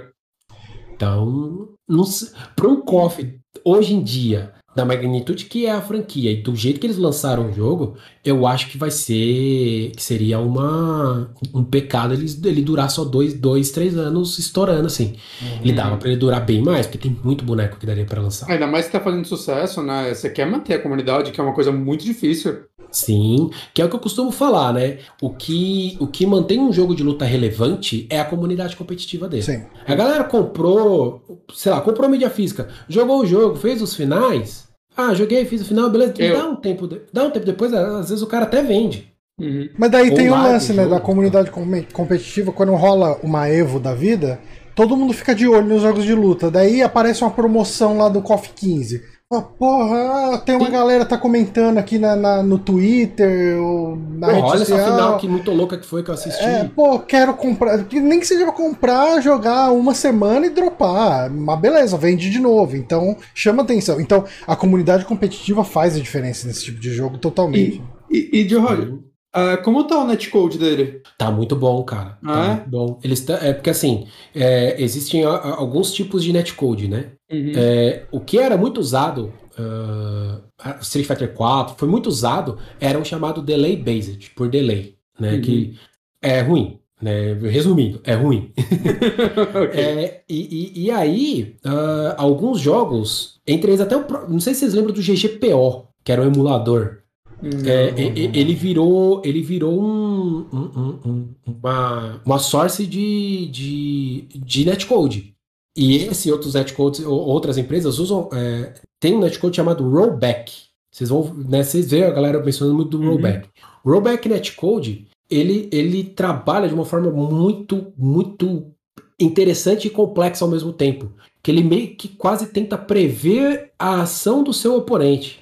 E aí, se, tipo, ah, tô, tô aqui jogando com o cara, pô, eu vou prever que ele vai dar esse soco. Então eu já vou, entre aspas, carregar esse soco antes. Hum. Aí pega, não, ele apertou o chute. Opa, volta, ele vai dar o chute. Tudo, o que ele apertou. Tudo isso em milésimos de segundo. Tá. E, e É o isso que o Guilty Gear usa, né? é o que o Vertigiro usa, é o que o, se é não me engano, ótimo. o Killer Instinct usa, se eu não me engano. Caraca. É, os coffees da Steam, o 98, o 2002, Last Blade 2, Garou Mark of the Wolf, Samurai Shodown 5, eles usam um rollback netcode de uma outra empresa chamada Code Mystics. Uhum. O, o do Street Fighter V, ele usa o rollback, mas é um rollback mal implementado, por isso que ele é ruim. E o do KOF 15, ele tem um rollback próprio também, e ele funciona muito bem. É, que legal. Claro, você não consegue jogar com gringo tão bem. O Guilty Gear eu consigo. O Guilty Gear, às Sim. vezes, eu vou, eu vou lá no East Coast pra jogar e jogo melhor do que com BR. E te falar que eu, jo- eu joguei um Blast Blue do PlayStation 3 e o netcode dele já era bom ali, saca? Eles estão com uma base instalada, uma, base de netcode, sei lá. eles são muito bons nisso há mais de 10 anos, saca? Eu Acho que isso explica por que tá tão bom hoje em dia. E, e- e te falar que se a gente for pegar em âmbitos competitivos, ainda não é tão bom, cara. É? É, em principal- é, principalmente desenvolvedora japonesa. Desenvolvedora japonesa ela é muito fechada. Uhum. Tanto que eles preferem fazer eles mesmos do que pegar o GGPO que eu falei. E o GGPO é open source, é gratuito, tá ligado? Eles não, É. não, não, vou fazer eu mesmo, tá ligado? E aí não, não. E aí, às vezes fica. No ca... o, o que ajudou as empresas, ajudou entre aspas, né? Mas o que obrigou as empresas a fazerem um online bom foi a pandemia. Porque pandemia, pá, acabou o torneio offline. Acabou offline, porque antes o online ele era. Ele Caralho, era... mas tô, tô vendo. Desculpa interromper, mas eu tô vendo a CG aqui passando. É, o Terry tá muito monstro, né, cara? O Terry tá mu- muito bombadaço. Vê, vê o Ryo. Compara o Ryo Sakazaki com o Robert, que os dois tinham o mesmo shape antes. Mas desculpa ter Tem interrompido. um chamado. Não, suave. Não, eu também tive essa sensação com o Terry. E ele é muito rápido, ele é grandão e rápido, Hum. enfim. É, Então o que, que aconteceu? Ah, eles negligenciavam o online porque a comunidade competitiva se valia do off. Os campeonatos aconteciam offline. Só que aí veio a pandemia. Pá, acabou offline. Não tem mais offline. Dois anos praticamente sem offline. E aí? Lotou o servidor online. Online uma bosta. E aí, o que, que vai acontecer? Tal, não sei o quê. Muito jogo que era muito bom. O próprio Granblue Fantasy Versus, cara, o jogo é lindo. O jogo é uma delícia de jogar. Ele é um dos melhores jogos para iniciante. Porque ele, ele, ele na mesma mão que ele, ele pega na mão do iniciante para dar auto combo, sabe? Você só apertar quadrado, ele faz um combo. Ele, Uhum. ele, ele recompensa quem tenta fazer o mais difícil. Ele é muito bom, só que ele tem um online muito cagado até hoje. Hum. Então o jogo, ele foi o talvez foi o jogo que teve o mais triste, porque ele saiu em janeiro de 2020. Então ele não teve, ele vai ter a oportunidade de brilhar agora esse ano na Evo, Nossa, porque dois é o- anos depois. que ele é um dos jogos principais da Evo esse ano, né? É, então assim, Quando que é virou Evo essa mesmo? demanda. É agosto, Agosto, é, primeiro fim de semana de agosto. agosto desse ano. E, e- e- e, assim, é muito triste o que aconteceu. E aí começou a demanda pro bom online. O pessoal que concordava, ah, dane-se o online, o importante é o off, eles começaram a sentir. Falaram, opa. E aí começou essa demanda pro bom online. E aí todos os jogos, ou quase todos os jogos, que lançaram durante o período de pandemia, rollback. Tanto que a galera zoava. No rollback, no buy. Se não tiver rollback, esquece. A primeira coisa que todo mundo perguntava, e hoje em dia tá assim ainda. Ah, o online tem rollback? Vai ser rollback? Todo, até, até o Multiversus, que é o Smash Bros. da Warner, os caras eles falaram. Não, a gente vai ter um netcode bom, não sei o quê, e perguntaram: é rollback? O, o, o, o Jojo que anunciaram na, na, na PlayStation agora, lá o negócio da PlayStation, Uhum. que é um remake do, do, do de do PS3, tá, oh, legal, pô, maneiro, mas e o online é rollback? Tartarugas Ninja Tournament Fighters, a coletânea da Konami. Uma coletânea de Tartarugas Ninja, que se exploda o competitivo. tem três de Tartaruga Ninja de luta. Já perguntaram, tem online? Qual que é o tipo de online? Porque os caras querem consumir, os caras querem jogar. Tem com... Cara, tem comunidade competitiva de Sailor Moon de Super Nintendo, cara. Caralho. Tá ligado? E os jogando, no, jogando em emulador, com, com uma ROM, com uma ROM ah, ah, mexida pela comunidade. Então, assim, virou uma demanda da comunidade bom online. E o KOF entregou. Todo mundo ficou preocupado porque a SNK falou literalmente, ó, a gente vai fazer um trabalhar num rollback próprio e literalmente o Oda, que é o diretor da parada, falou: não prometemos nada. Cara, cadê, cadê essa galera gritando com a Nintendo que, pelo amor de Deus, online Smash? É, online do mas, ah, tá- ainda eu- que o o Switch. que, que adianta gritar com a Nintendo qualquer coisa? Nada. Tanto que o Switch não tem. O Switch não- não dá nem pra jogar cabeado. Você tem Você que comprar, o- Agora o, o Switch OLED, agora o dock dele tem entrada de cabo. Tipo, Tinha- agora. Teve campeonato de Smash que os caras tava dando como premiação o bagulho, o adaptador do, do, do, do- pra jogar no cabo, mano. E o pior é que eles acertaram no, no online do Splatoon e do Mario Kart, eles funcionam bem. E o Smash, que é o que deveria ter, cagaram, cagaram. Eu, eu, eu tenho na minha cabeça que a Nintendo não quer que o Smash seja jogado competitivamente. O Sakurai, até hoje, ele fala: Eu não entendo por que, que vocês fazem isso, mas tá aqui. É. É, Não faz sentido, cara. Porque tudo no Smash é feito, tipo, goste ou não, saca? É feito com tanto carinho. E aí, tipo, mas aí eles parecem que botam uma barreira assim, ó, isso aqui foi feito com carinho, não aproveitem. Parece que é isso, cara. E tipo, saca, eu gosto muito do Smash, assim. eu- Competição não é carinho. Não É. quero que vocês compitam. cara. Mas enfim. King of Fighters 15 e King of Fighters no geral. uh, 15 então tá valendo a pena por enquanto. Ah, não no PS4. No PC tá. No No PS4 é só questão preço, né? É. Mas sim, Mas- eu, eu, eu acho que dos. Talvez os jogos de luta que a gente tem hoje disponível pra comprar, eu, eu acho que ele vale muito a pena, sim. Hum. É, é, produto Último- extrema, extremamente honesto, assim. O último Samurai Shodown tem conteúdo pra quem não joga online? Tem o modo história só. Ele é Só? bem, ca- ele é bem capado. É modo arcade, né? Ele é bem capado nesse sentido. É, então é, é promoção daquelas de 70%, aí eu penso. É. Eu tenho, eu- tenho vontade. é, o- é, é o jogo da minha vida hoje em dia, mas eu não consigo recomendar os outros comprar ele agora, não. Entendi. Aí. Principalmente pra PS4. 300 pila. Ah, bom, próxima indicação de hoje, eu vou falar um pouquinho de Triangle Strategy, que eu joguei cerca de umas 4, 5 horas. Eu assisti muita história dele, mas eu joguei um pouco também, porque o jogo tem alguma coisa de jogo também. Ah, porque, assim, é, eu não tava esperando que esse jogo ia ter tanta história. É, o Triangle Strat- Strategy, para quem não sabe, é um novo jogo de estratégia tática aos moldes de Final Fantasy Tactics, principalmente. Acho que é o grande expoente do estilo.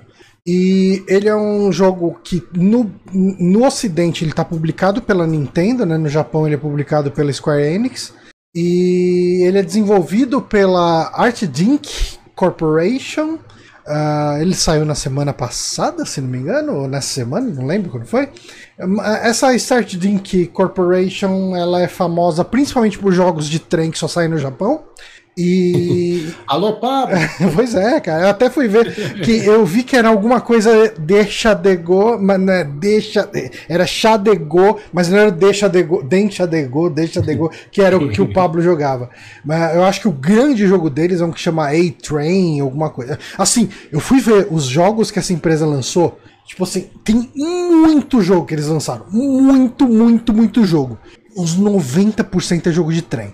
E, e, assim, os caras fazem uns joguinhos de anime, principalmente anime de robô gigante. Eles fazem, tipo, uns jogos de Gundam, uns jogos de Macross e tal. E essa empresa aqui não é muito famosa aqui no Brasil. E tem um jogo que o Bonatti recomendou aqui, que eles ah, fizeram, que é aquele Wonder Boy Acha em Monsterland, Monster World. Esse é o remake do 4. O remake do não três, 4, né? isso. É, eu, é foi uma- meio que uma contraindicação, na verdade. Exato. Mas enfim. Ele não é um remake tão bom. O do 3 é maravilhoso. Sim, sim, muito bom. Mas enfim. do 4 não foi muito bom. É, Triangle Strategy, assim, eu sou. Um dos jogos que eu mais joguei na minha vida é o Final Fantasy Tactics A2, que é o de Game Boy de, de, de DS, né? O de Game Boy Advance é Final Fantasy Tactics Advance. Ah, e assim, a Square caga muito pra essa franquia. Ela não lança mais nada. Nunca mais lançou. Tipo assim, teve o War of the Lions, que é o remake de PSP do Final Fantasy Tactics original. E nunca Mas mais. meio que é isso, assim. Então a gente tá refém de empresa indie e. E PSP ainda, né? Exato. Faz muito Ele, tempo. sa- ele- eu, eu acho que ele saiu essa versão do PSP pro PC, talvez. Eu sei que ela saiu pra celular, mas eu acho Hum. que ela saiu pro PC também. A versão do celular portada pro PC. É, que é uma versão boa, mas eu queria muito que lançassem o A, que relançassem o A2. O A2, as pessoas podem questionar a questão da história dele, que de, repente é um pouco mais infantilizada, mas mecanicamente eu acho que a estratégia tática dele é o primor da série, na minha opinião. Eu sei que tem gente que não gosta de alguns detalhes lá das mecânicas dele, mas eu é, é, um dos jogos que eu mais joguei na vida. Assim, é, eu amo Final Fantasy Tactics A2. Eu, eu, eu entendo esse sentimento. Eu, eu quase comprei um dia, aí eu falei pro nosso amigo Foca que tava um preço X e ele foi lá e comprou na minha frente. Ele até falou, cara. Ele é bolado, ele é bolado até hoje. Se você quiser, eu cancelo a compra. Eu falei, não, cara, se comprou, fica com ele. Mas eu me, eu me arrependo demais de não ter comprado. O, jo o Johnny falou, não, cara, relaxa que eu vou só falar mal de você. O resto da vida. não, e, toda oportunidade e, eu vou te zoar por isso. E você viu que ele fez questão. O nosso amigo, tipo aquela coisa assim, tipo, Nosso amigo. Meu amigo fez meu isso. Meu amigo. Eu fui traído pelo meu amigo Foca. Eu só não falo mais porque o Foca é crossfiteiro, então se ele quiser ele me quebra no meio. Certo. Mas enfim, esse é um jogo produzido pelo Tomoyo Asano, que ele produziu o remake de Final Fantasy 3 e 4 pro DS, que são bons remakes, eu gosto deles. Bons remakes. Uh, Principalmente do, do 4. E, né? e ele produziu também. É, o 3 é muito bom também. São... Tem, tem história. Uh -huh. o, o, povo fala muito bem dos remakes. Os remakes do DS são muito bons de Final Fantasy. Eu comprei o 3DS achando que, assim, na minha cabeça, ó, o, o uhum. Game Boy Advance teve Final Fantasy 1 e 2. O Nintendo DS teve aqueles remakes excelentes de Final Fantasy 3 e 4. Eu comprei o 3DS às cegas. Certeza que vai ter 4, 5 e 6 aqui. Certeza. Vamos lançar, cara. Não é possível. Não. A, a Square simplesmente falou: não, não, chega. 4, 5 e 6, não. Chega. Segundo remake do 4, você esperava? Não, não, desculpa, do 5 e do 6. Eu tinha certeza que ia sair desse. Não, é certeza. Não, não, não, não, não foda-se isso. Não vai ter, não. Uh, e, enfim, ele produziu também Bravely Default, que eu gostei muito. Octopath Traveler, que eu gostei mecanicamente, mas a história é uma bosta. Me a mecânica de Octopath. Tipo, quando eu me liguei que cortar a história era uma possibilidade real, o jogo ficou melhor pra eu, eu comecei a pular a história, mas sem dó do Octopath Traveler. Eu só via de dois personagens que eu tava achando até que bacaninha. Né? Mas ainda assim, sabe, você, quando você lê rapidinho, assim, então uhum. você não ah, vai. Tá, tá, tá, entendi, entendi. Tá, você tá triste, né? Tá triste, tá. Eu não sei, você tá triste? Eu me compadeço, mas você tá triste por um motivo. Cadê? Porrada. Volta pro jogo. E, e assim, cara, é, é muito engraçado falar sobre história nesse jogo, porque assim. Uh, eu vou te falar que assim, agora eu, eu cheguei no quinto capítulo dele. Até o terceiro capítulo tava complicado. Porque eu joguei três horas de jogo. Sem, eu não tô exagerando. Eu olhei a hora do meu save game. Eu joguei três horas de jogo e teve quatro batalhas. tipo, e assim, o resto foi. E as batalhas não foram longas, né? Não, as batalhas devem ter tido uns 20 minutos tipo, por aí. Tipo, em 15 minutos. e primeira batalha, é, tá ligado? Não, cara, jogar, é, assim, o, cara tava muito confiante na história que ele tava contando. Porque é, é nível Kojima de, de. Era isso que eu ia falar. Será que não era do, será que não é do Kojima? Não, vocês não estão sabendo, não? E assim, mas eu acho que a partir do quarto capítulo ele já começa. Já começou a dosar Uh, o tanto que eu espero de história batalha, história batalha. Tipo, espero que continue nesse ritmo. Se continuar nesse ritmo, vou amar esse jogo do, até o fim. Mas do quase começo. É, do quase. Eu ia falar do começo ao fim porque o começo dele foi difícil. Mas, a história... mas assim, não é uma história ruim, mas eu queria jogar, cara. Você, você, você pagou 300 pau num jogo, você quer jogar. Você não, você quiser ver história, eu tenho Netflix, cara. Eu assisto lá, tem umas é... coisas mó legal lá. É isso aí. eu, eu, eu, entendo, tipo, eu, eu gosto muito de história em jogo, eu gosto dos jogos do Kojima, eu gosto do Naughty Dog, eu gosto de jogos com muita história. Mas existe aqueles momentos, somente em dia de semana, que você trabalhou o dia inteiro e você é. acabou de trabalhar, você, porra, vou jogar uma horinha. E nessa uma horinha é só história, dá um. Ah, meu Deus do céu, é isso aí. Vou, vou descansar agora e eu não joguei nada. o, o Saulo comentou uma, aqui no chat. Já... Quer ver história, vai jogar Triangle Story. não Strategy. não. Uma coisa é você comprar um jogo que você já imagina que vai ser isso. Uhum. Se você compra um jogo do Kojima, você já vai esperar que, que vai ter a trilogia do Senhor dos Anéis estendida no jogo e. e, e você e, joga com a desculpa de ver mais cutscene. Né? A, a, agora, por exemplo, falar, né? Agora imagina você pegar um jogo, entre aspas, as cegas, né? Aham. Você pega pela proposta do jogo, você pega o jogo pela gameplay. Sim. E aí ele, não, foda-se gameplay, tá aqui, ame a minha história, blá blá blá blá. E assim, é, é um RPG, né? A gente espera história em RPG, mas tem que saber dosar, principalmente que RPG de estratégia costuma ter um combate muito legal. Sim. Né? Você quer jogar por, causa da estratégia normalmente, então tem que ter uma dosagem mais legal. É, é, o, o- começo dele, eu falo pra vocês, ele erra a mão. Não que a história seja ruim, mas é muita história pra te dar um pouco do gostinho do gameplay, sabe? Ele tem uma. ah, É, pode, pode falar. é, é, ti- é tipo One Piece, que o povo fala, ah, não, a partir do episódio 200 fica bom. tipo isso. Porra, Não, não, não, não. É assim. Eu comecei a ler One Piece há pouco tempo, eu gostei desse começo, assim. Ah, então beleza. O, o mangá, eu não sei se o anime tem um ritmo pior. Não, né? não, eu vi É. o comecinho de One Piece e tava gostando também desse. É que One Piece é muito longo, né? É, não, é que, tem, é que tem o meme, né? Tipo, ah, não gostei. Não, mas pera, assiste Cara, depois do, do, do episódio 50, você vai ver que fica louco. Dragon Ball Fighters falaram isso, Dragon Ball Super falaram isso pra mim. Não, a partir da saga do Goku Black fica da hora. E quantos Fica episódios? mesmo. 50. Eu, ah, você Ma- Mas, ó, Dragon Ball Super dá pra você roubar. Você vê os dois filmes e aí vai já pra direto pra essa saga. Isso é verdade.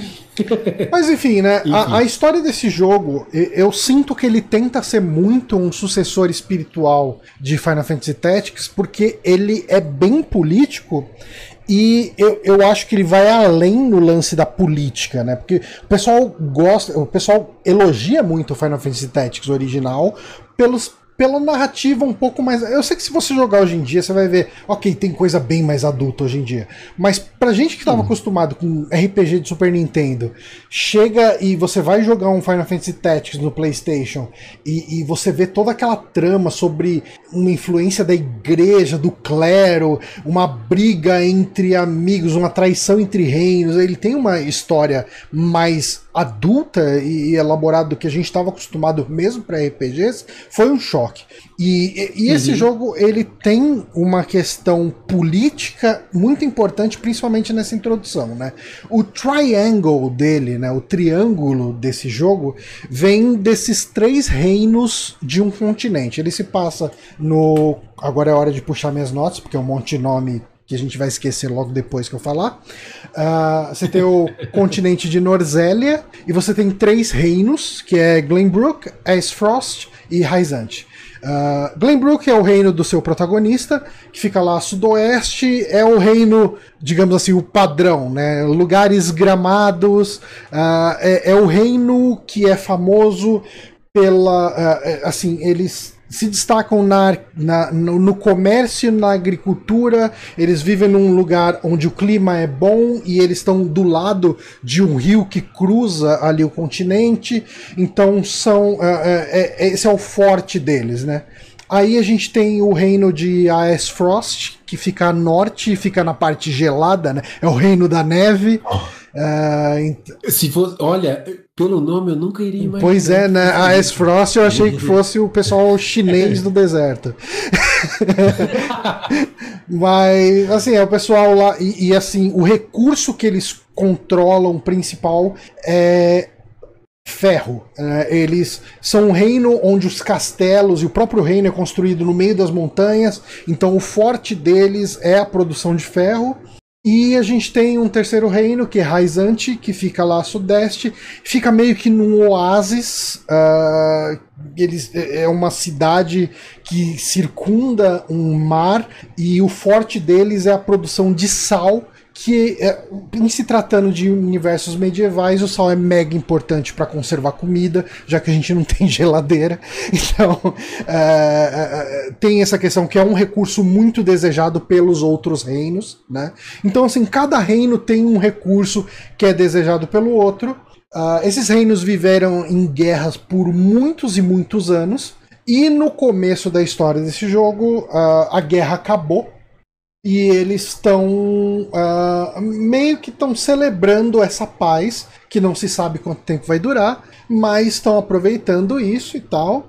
E isso é uma coisa até engraçada que eu comentei com o Bonatti, né? Eu fui puxar. Eu sempre puxo alguma coisinha de sinopse na Wikipedia uh, da, da história para falar, aqui para introduzir. Eu falo, puta, até onde eu consigo introduzir história sem entrar em spoilers? E a primeira frase que eu li do story, da, da parte story da Wikipedia, já me deu um spoiler sobre o que, que vai acontecer na história.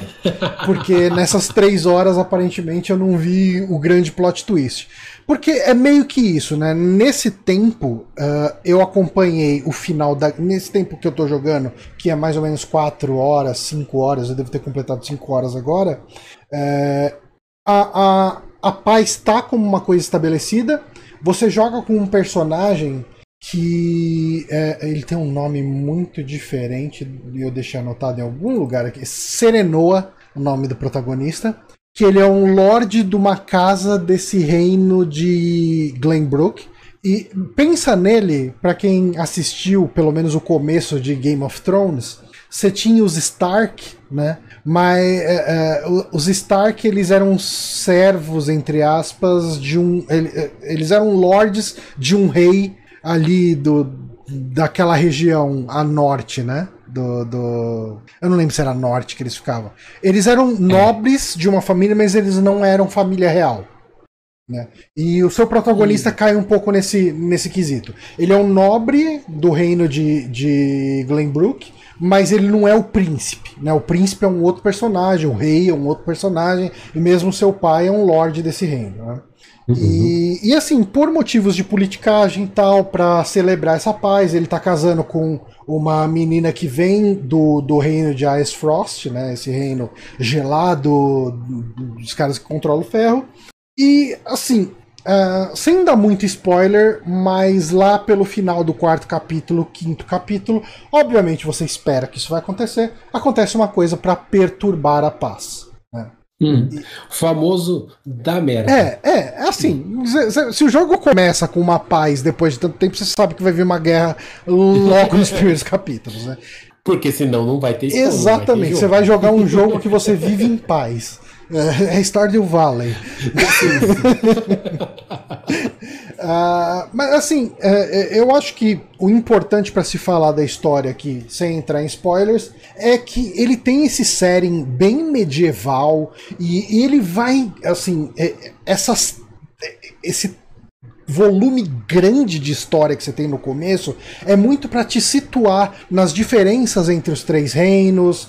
Ah, ah, então, assim, tipo, esse reino que controla o sal, ele é um reino extremamente religioso, ele preza, entre aspas, por uma igualdade entre o povo, mas ao mesmo tempo que todo mundo é, entre aspas, igual, ninguém pode ser diferente. Então, se você questionar a religião, você vai ser excomungado lá de alguma forma, você vai ser considerado um pária.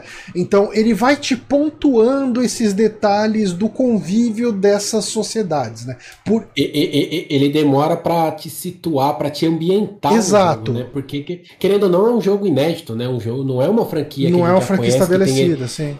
Né? Mesmo Final Fantasy que não é tudo igual, uhum. né? Não é a continuação do outro. Trophies, né?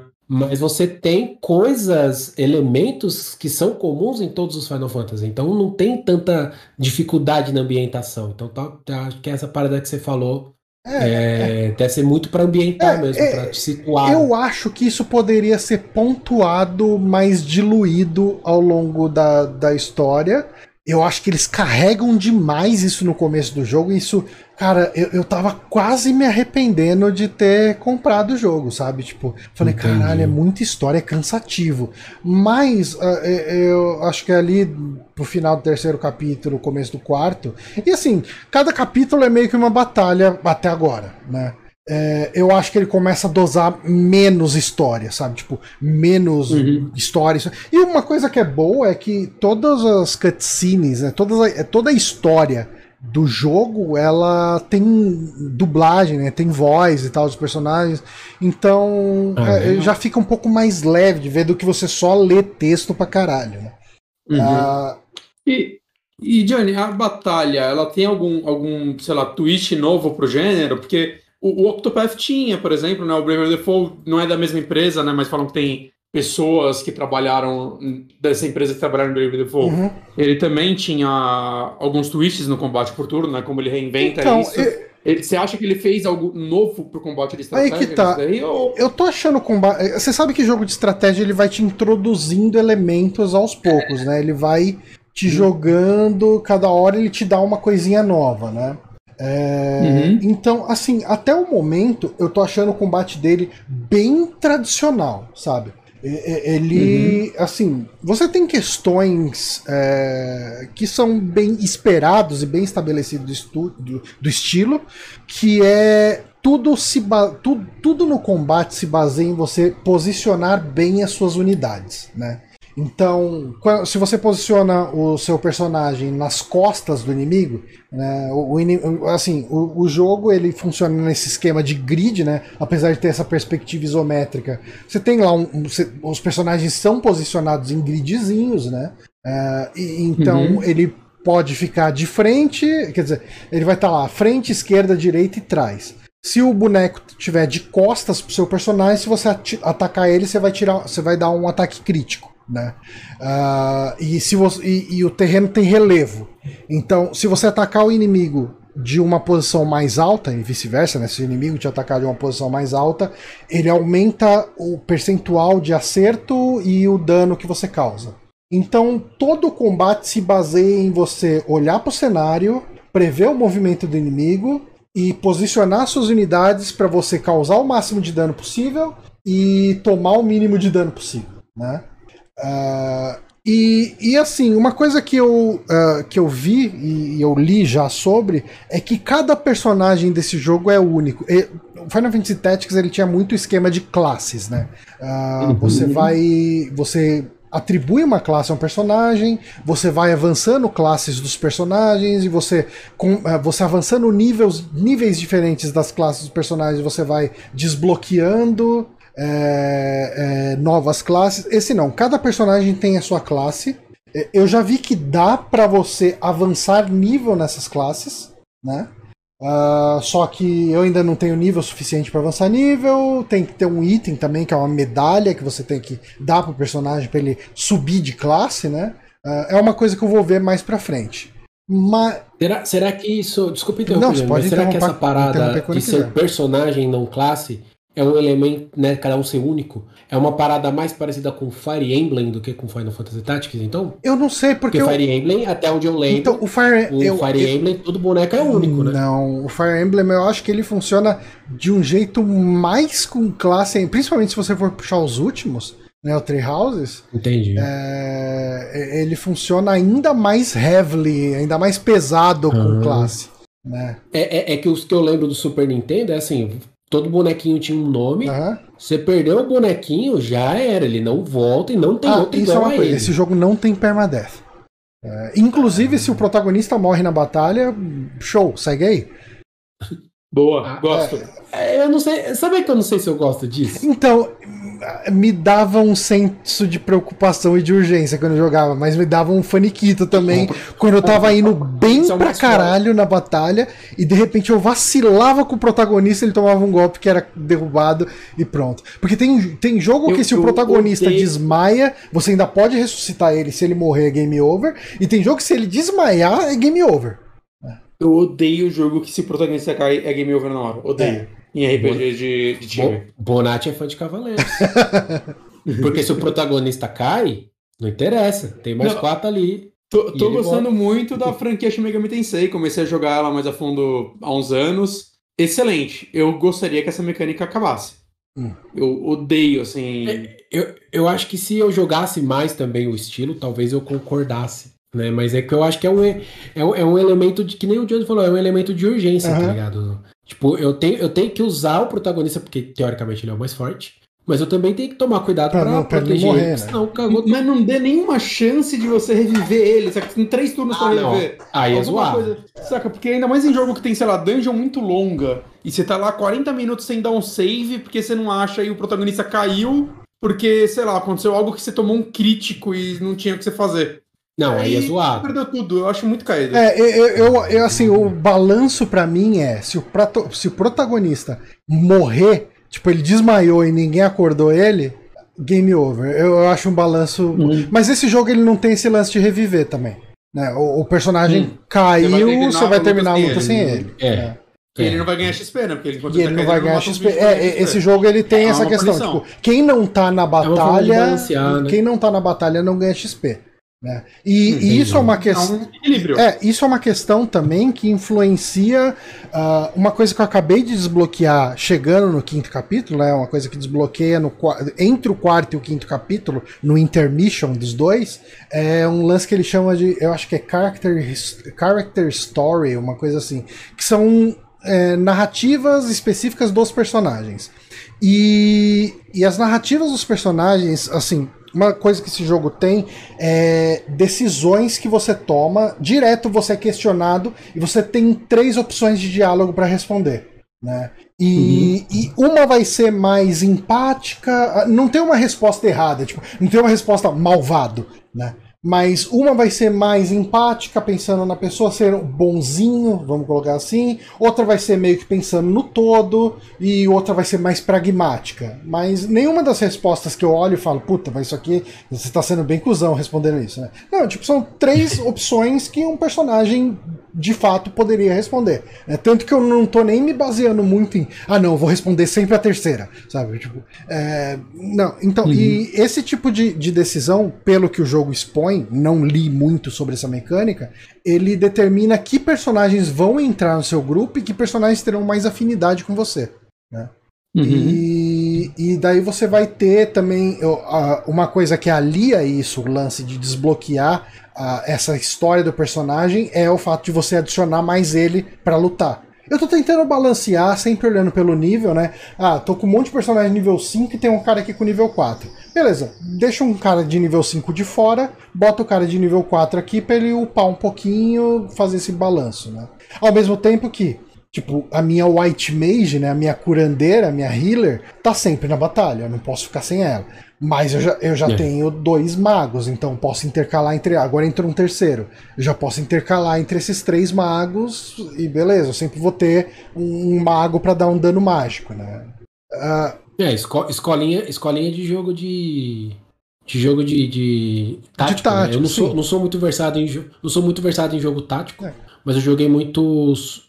Muitos, assim, modo de dizer. Aquele Super Robot Wars, hum, que, é, que é tipo de Gundam, mas tem um monte de robô diferente. né? sim. O último que saiu tem até os robôs das Guerreiras Mágicas. Caramba. Ele, ele tem. ter- Você tem que saber trabalhar a tropa até pelo terreno que você vai estar, quem você vai enfrentar. Falando E- nessa questão de terreno, inclusive, a única coisa que eu peguei nele de. Assim, ele tem uma mecânica que não tinha em Final Fantasy Tactics, mas, por exemplo, no Fate Tactics, que é um jogo que eu comentei aqui no ano passado, tinha. Que é se, se você tem um personagem adja- adjacente ao inimigo e você ataca esse inimigo, existe uma chance do cara que está adjacente dar mais um golpe no inimigo. Então tem essa questão também do posicionamento, né? De você, você vai querer botar os seus personagens cercando o inimigo para ter mais chance de dar vários golpes num turno só. Mas uma coisa de cenário, de terreno que eu vi nesse jogo que eu não lembro de ter visto em muitos outros jogos de estratégia tática é, por exemplo, as magias de gelo quando você dispara uma magia de gelo, você congela o chão. E daí esse chão fica mais difícil de andar. Tipo, você tem redução de movimento e você anda ali. Se você dá uma magia de fogo num chão que está congelado, esse chão vira de água. Aí se você usa uma magia de raio num chão que é de água, ele propaga para os outros, pra- pra- tipo, toda a parte que está molhada propaga o raio. Então, é, é um hora, elemento a mais de estratégia. Mas assim, de novo, eu sinto que eu tô muito no começo do jogo e eu acho que ele deve elaborar mais as mecânicas. E, e- Mas se já mostrou no começo essas mecânicas de, de, de, de elemento, Sim, né? de- sim. de- do ambiente afetar, pô, é, cara, mais pra frente deve ter umas paradas bem mais viajantes. Esperemos que tenha, né? Porque às vezes o cara gasta tudo no começo. né? Tem isso também, né? mas eu acho que não, eu acho que ele vai trazer mais coisas. Geralmente, é um, é um tipo de coisa que a gente espera, né? Tem uma mecânica que eu não anotei nem o nome dela aqui, que eu não usei ainda. Eles me mostraram lá, que é tipo, é uma espécie de magia que você usa no começo da batalha. E eu devia ter usado pelo menos para poder falar aqui do que se trata. É, mas deve ser alguma coisa que dá muita vantagem, quer dizer, dá alguma vantagem forte para você, né, na, na batalha. Uhum. Uh, mas eu não testei, então não tem nem como falar. Uh, uma das coisas que eu achei interessante que ele faz também é que além do dinheiro que você ganha na batalha para comprar equipamento, você tem uma outra moeda que chama kudos. É, o, o, kudos, para quem fala inglês, né, é, é tipo um elogio, quando você, tipo, você eu não sei se tem uma palavra em português que seja é, equivalente a kudos, mas, tipo, sei lá, você passou de ano na faculdade e a pessoa fala kudos you, tipo, parabéns, mas é, não é exatamente parabéns, não é, é como se tivesse. É um praise, é, é difícil falar em, em, em, português esse termo, porque eu não, consigo pensar em nenhum equivalente, mas algumas coisas que você faz na, faz na batalha te dão pontinhos de kudos. E tem um, um comerciante que ele te vende é, upgrades e itens trocando por kudos. Tipo, então, assim, por exemplo, quando você ataca um inimigo a partir de um ponto onde nenhum inimigo pode te atingir, né? Você posicionou o seu personagem num lugar onde o inimigo não pode te atacar, você ganha, ó, kudos porque você atingiu de um lugar seguro. Se você atacou um inimigo pelas costas, você ganha um kudos também por isso. E é uma moeda que vai te incentivar a fazer uma batalha mais estratégica. Porque você quer ganhar esses pontos porque eles dão uns upgrades legais. E mesmo quando, assim, por enquanto eu tô só deixando acumular para liberar os upgrades. Mas o, o mercante, né, que vende esses itens de kudos, ele também vende uns itens que são que custa um kudo, né? e são lore da história, sabe? A gente vende diários. E daí, ah, a história da mineração lá do, dos caras. Então, você consegue desbloquear um pouco mais da história do jogo fazendo esses, é, esses essas mecânicas do. do... É, é que nem o Manuchu falou, tipo o respect do GTA. Tipo isso, boa, boa, boa Manuchu. É tipo isso. É tipo, sobe, tim, tim, tim, tim, e logo tipo, respect. Mas, assim, cara, em matéria de. Ah, uma coisa que eu achei interessante também, é... e, e eu achei muito interessante, aliás, é que o jogo ele não tem MP, né? Ele não tem pontinhos de magia. Uh, Eita!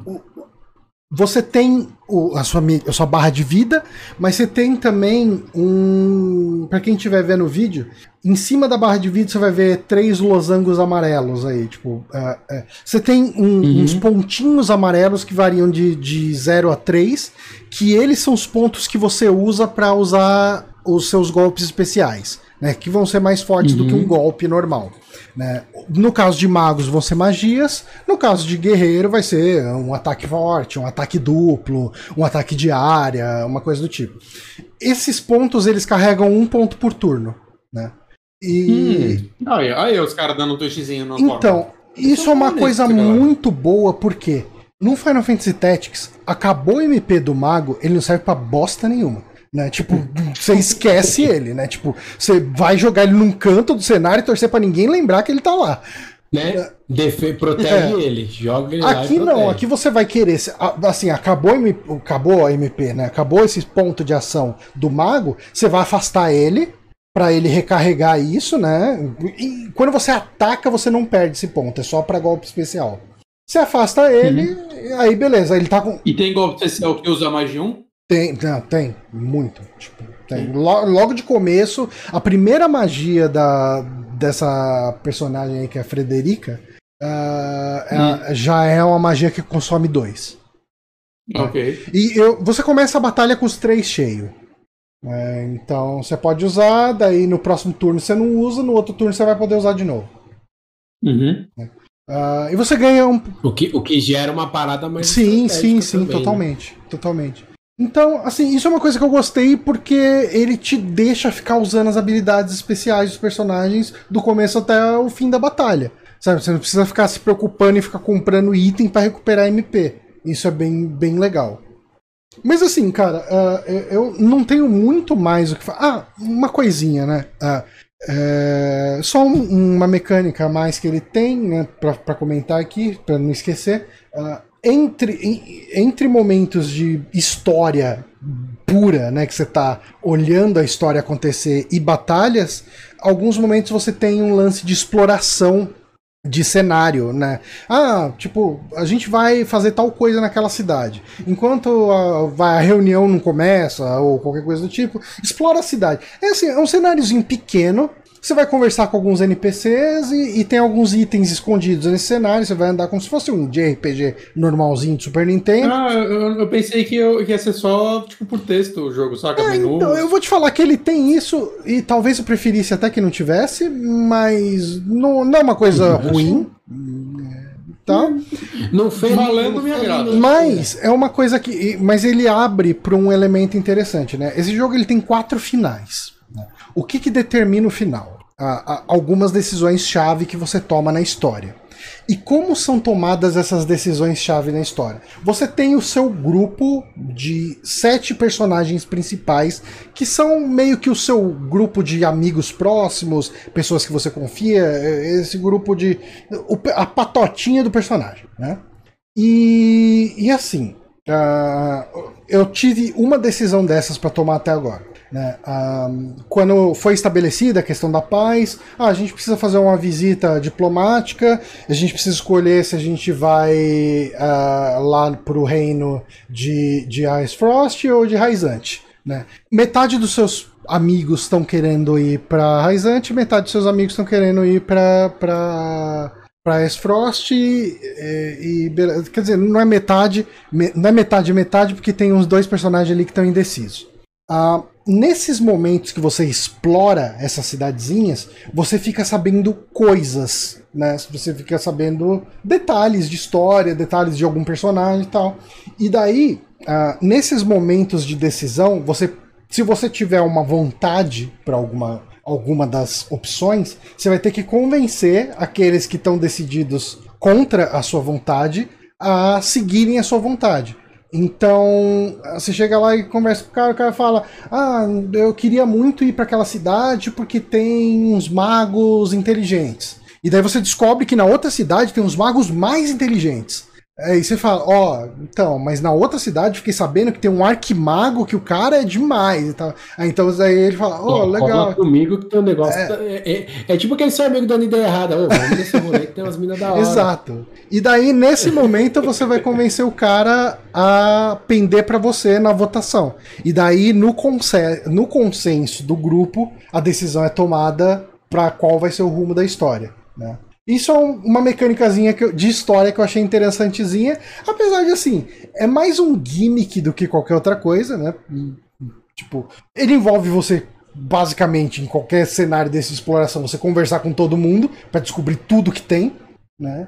Uhum. E daí depois no momento de convencer, você escolher o argumento certo para convencer esse cara aí. Né? Mas é um gimmickzinho, mas é uma novidade, é uma coisa que eu não tinha visto em outros jogos. Então, bacana, legal. Uh, mas sobre Triangle Strategy nessas 4, 5 horas que eu joguei, é meio que o que eu tenho para falar. Ah, uma coisa que eu esqueci de falar. Eu achei esse jogo muito mais feio do que eu achei que fosse achar. Ué, sério? É, pô, eu tava, eu tava vendo aqui no, no, no, no retorno, eu, eu, eu falei, pô, então, é cara, mano. ele é muito borrado. Eu, achava que esse borrado que eu via nos vídeos e tal, é, era, era compressão de, de vídeo. vídeo. alguma coisa. Aí eu tava jogando ele em modo portátil e eu tava. Hum, esse gráfico aqui tá parecendo tipo um, um, re, um é, remake emulado de, de, de Play 1, sabe?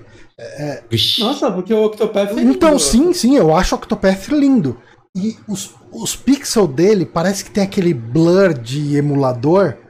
Hum. Você viu nas opções tem como pro, desligar? Porque pro... o Octopath ele tinha um, um blur nas laterais que o povo não gostava de desligar. Cara, eu tem. preciso procurar as opções antes de iniciar o jogo. Mas uhum. durante o jogo rolando, eu não achei uma opção para isso. É, ver, ver, antes de começar o jogo, porque normalmente é, esses jogos. Coisa que mexe com gráfico, tem... você tem que fazer a alteração é, antes de, de iniciar o eles jogo. Me, eles metem eles metem uns filtros malucos. É, mas é... Ah, colocar filtro de TV de tubo. Não, mano, tô numa TV. Nunca, nunca fica legal esse é, Então, Pra que que eu quero filtro de TV de tubo? Por que que eu quero scanline, mano? Vai eu acho, é, eu- eu acho que, cara, é, assim, a arte conceitual desse jogo é tão bonita, sabe? Tipo, quando mostra os, os, os, os retratos né, dos personagens e tal, eu acho um estilo artístico E- tão bonito, tão de bom gosto. E, e o estilo. E eu amo esse. Como é que eles chamam? É, 2 2D é, HD, né? isso aí. Eu, tô- eu tô extremamente ansioso pro remake de Dragon Quest 3 e daquele Live Alive que vão ser feitos com esses gráficos. Que eu tô, eu tô muito ansioso pra esses dois jogos, assim, porque eu acho essa arte. Todo RPG clássico tinha que ser refeito com essa arte, na minha Aham. opinião. Esse, esse aqui do jogo, do, do, do estilo do jogo aqui. Uhum. Cara, eu, eu acho interessante também. De- é, mas aí agora que o Jânio falou da. Isso tá com muito cara de filtro de scanline, velho. É, então, parece um tem filtrinho de, cara- de blur, de, de qualquer coisa do tipo, pra, pra disfarçar tá muito- pixel, né? Isso aqui tá muito com cara que dá pra tirar, mano. Eu, eu vou, eu vou dar uma procurada, cara, porque eu achei. Eu falei, caramba, isso, isso não tá bonito, não. É, não Hum. tá bonito. E, e é uma pena, porque, cara, eu gosto de- desse estilo de arte. Eu só acho. Eu não acho que é uma questão de direção artística. Eu acho que é uma questão técnica. É algum filtro zoado Ah, que sim. botaram ali. Sabe, tipo. É, se tirar, parece que resolve. É. né? Sim. Mas sabe uma coisa que me empolgou com esse jogo Ah. agora? Abri aqui How Long to Beat. Ele tem umas 50 Ele horas. tem né, metade 40 da horas. duração. 30 horas, Sério? o Octopath tinha 60. É? Isso daí me anima. É tipo o terminal normal, né? O completionista é 40 e pouca. O Octopath, eu lembro que eu terminei com umas 70 horas, talvez foi com mais. Meu Deus. Ele Eu- can- E ele Cara, cansa. eu não, eu não, eu não me vejo. Assim, falando de jogo de luta, né? Street Fighter 4 tinha 3 mil horas só no, no Xbox. Street Fighter 5 no PC eu bati mil, tá ligado? Eu não consigo me ver 70 horas jogando RPG, cara. Eu Eu entendo consigo- totalmente. Eu não consigo, cara. Tipo, a minha esposa tem 500 no Skyrim só no Xbox 360, tá ligado? Eu falei, amor. Não, mas eu Não, entendo cara. totalmente. Mas assim, cara, é- é, eu acho que resumindo aqui, eu tô gostando do jogo. é, eu acho que ele tem esse começo que é difícil, que é muita, muita história e pouco combate. Mas no momento que eu tô, ele parece ter acertado a mão e tá bem balanceado. O, o- a quantidade de texto que tem nas cutscenes é aceitável pra eu ficar investido na história sem querer pular e sem me chatear, sabe? Sem achar que é. Aí, aí o, Johnny tá empolgado, falando, não, agora vai engrenar. Aí, tipo, mete um flashback pra antes da guerra. É, nossa. Porque que a eu não duvido, eu não duvido. É por isso que eu tô falando. Tipo, nesse momento tá legal. Pode ser que depois ele des- desembeste a botar oito horas de história de novo, mas. Eu sinto que o pessoal tá gostando mais dele do que do Octopath, então eu tô otimista de que a história vai, vai continuar Eu balanceando espero bem. que sim, cara. Eu espero que sim, de verdade. É, eu vi, eu, eu, eu, eu- quando você falou do jogo, eu falei, eu vi esse jogo. E aí eu lembrei, eu vi uma galera Twitter, tudo, é, é, falando, falando bem do jogo até. É. É, mas enfim, Triangle Strategy ele tá exclusivo no, no Nintendo Switch no momento. Né? Deve sair pra PC depois, É, né? é, o Octopath saiu, pra né? PC. Saiu pra Xbox também, eu acho. Não sei. E celular? Eu acho que sim. Ele tava no Game Pass. Agora se era do Xbox ou só do PC, eu não Hum. sei. Mas assim, cara, é, é, para quem tá órfão de Final Só- Fantasy Tactics, eu acho que é uma boa opção. Ah, passando esse começo que é, que é complicado de história pra caralho, o resto tá, tá andando bem. Octopath Traveler saiu primeiro pra Switch, depois pra PC. Aí futuramente ele saiu pra Xbox e Google Stadia. Aí, ó. Lembra Nossa. dele? Stadia? Chupa Cara, o PlayStation. Stadia já tem. O Stadia já tem dois anos, gente. E talvez não chegue num terceiro. Pois é. Que isso, gente, é o futuro. Não, ele saiu em 2019, o Stadia. Cara, É, novembro de 2000. Meu Deus do céu. Bem... Foi mais esquecido que o Horizon.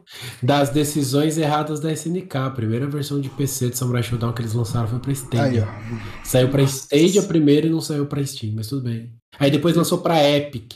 Aí só depois lançou pra Steam. A história bem, mostrou quem estava certo. Né? Bom, e pra encerrar esse programa, que já está. Não, não, vamos, vamos encerrar. Eu falo, a gente vai ter três programas de indicação esse mês. Eu falo de Gran Turismo Ah, não, tranquilo então. Porque, até porque semana É, que vem eu não vou ter também. muito. Desculpem pela uma hora. Imagina, sei cara, foi quanto uma foi. Não, conversa foi excelente, ótimo. cara. Foi uma conversa muito boa. Foi ótimo. Bom, então a gente encerra Já é 11h15, É. gente. Eu tô com sono. É, é, é, É ontem eu fui dormir uma e meia jogando Elden Ring, então eu tô meio quebrado. E, e eu, e, e eu tava vendo aqui, eu acho que eu vou ter que gravar dois react ainda antes de dormir. Rapaz. Meu Ah, então- Jesus. é, é muita então, energia. vamos ficar por aqui. Antes de encerrar o programa, eu preciso agradecer o Stravinsky, o Moonrunner e o Diego Matias, que doaram seus subs aqui pra gente durante essa live e eu não quis interromper o fluxo da conversa que estava muito legal, mas Stravinsky, Moonrunner e Diego, obrigado pelos subs. Assim, vocês apoiam e deixam esse, esse canal continuar vivo. E, obviamente, queria agradecer demais o Dio Rod por ter participado aqui com a gente. Cara, eu não posso mais demorar tanto pra te chamar aqui pra gravar com a gente. Eu preciso Eu saber. isso, vamos chamar em menos de 8 anos. Eu preciso por saber favor. quando você estiver jogando alguma coisa que de repente não é um jogo de luta. é, Ou até quando sair um jogo de luta novo pra, pra te chamar, Me né? chama, Ah, me chama pra falar de. já tem quem falar. Me, me, me convida pra falar de, de, de Glitch in the Wonder Labyrinth. pode ser, pode ser. Me chama, combina um dia pra eu vir falar desse jogo que eu amo Não, cara, chamo, chamo sim. Eu acho que foi uma conversa muito legal. A gente falou bastante sobre Valeu, fighting game, community, falou sobre sua história aí nisso tudo.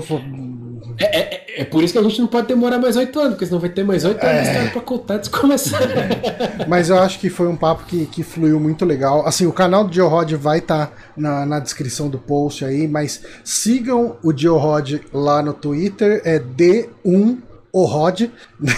É isso. É Georod, Porque só o trocando Georod- o I por um, né? Isso.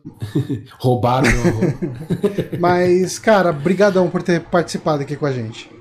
Ah, que isso, mano. Eu, agra- eu agradeço demais o convite, assim. Eu acho muito. é, é, eu deveria aparecer mais também, mas eu, eu fico. Eu acho muito maneiro o fato de vocês é, é, continuarem produzindo conteúdo. Eu fico, eu fico muito feliz de ver a, a galera da nossa época, vamos falar esse bonitinhozinho, né? Essa nossa época de, de, de Phoenix Down, Drink and Play. A, a- to- toda a galera que, que ou continuou ou começou a fazer conteúdo ah, ah, dos idos de entre 2008 e 2009, aí foi até sei lá quando. Eu, eu, eu fico muito contente de ver a galera continuando fazendo, a galera voltando a fazer. que Diego, tá cara, também. o canal do Diego, que mudou, né, de, de Phoenix Down pra Story Mode, É o pai de todos. é o pai de todos, né? É o pai de todos aqui. Com cer- De todo mundo que tá aqui, é- é- Gameplay começou no Felix É. Down. né? E, e eu falo isso muito do Diego, Uhum. mas eu, eu, eu, eu, seria injusto de não falar de, do, do- da galera que, que, que tinha na época do Drink and Play, né? Que foi quando a gente se estreitou mais Aham. laço, né? Que, que é, é- é- essas oportunidades que vocês me deram, eu comecei a ter um mínimo de importância, um mínimo de relevância na internet. Foi, foi, foi, tipo vocês que deram essa, abriram essas portas pra mim, assim.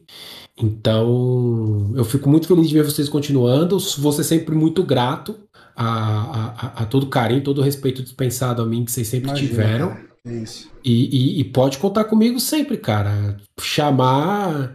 Falar, "Ô, ô, de hoje, sei lá, a gente precisa falar, inventa um jogo aí que você jogou pra nós falar. Cara, não, a, a gente Pode- precisa deixar de ser tanto bicho do mato, porque a, gente é meio ruim de chamar convidado, sabe? Porque a, a gente lembra que tem podcast pra gravar. Assim, a gente grava toda quinta.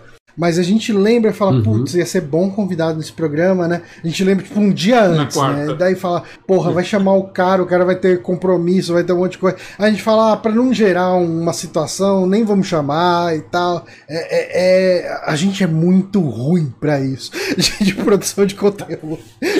Chama, chama nós, mano. Isso aí. é- é- é- a, questão de tempo, tudo, cara, qualquer coisa foi o que eu falei.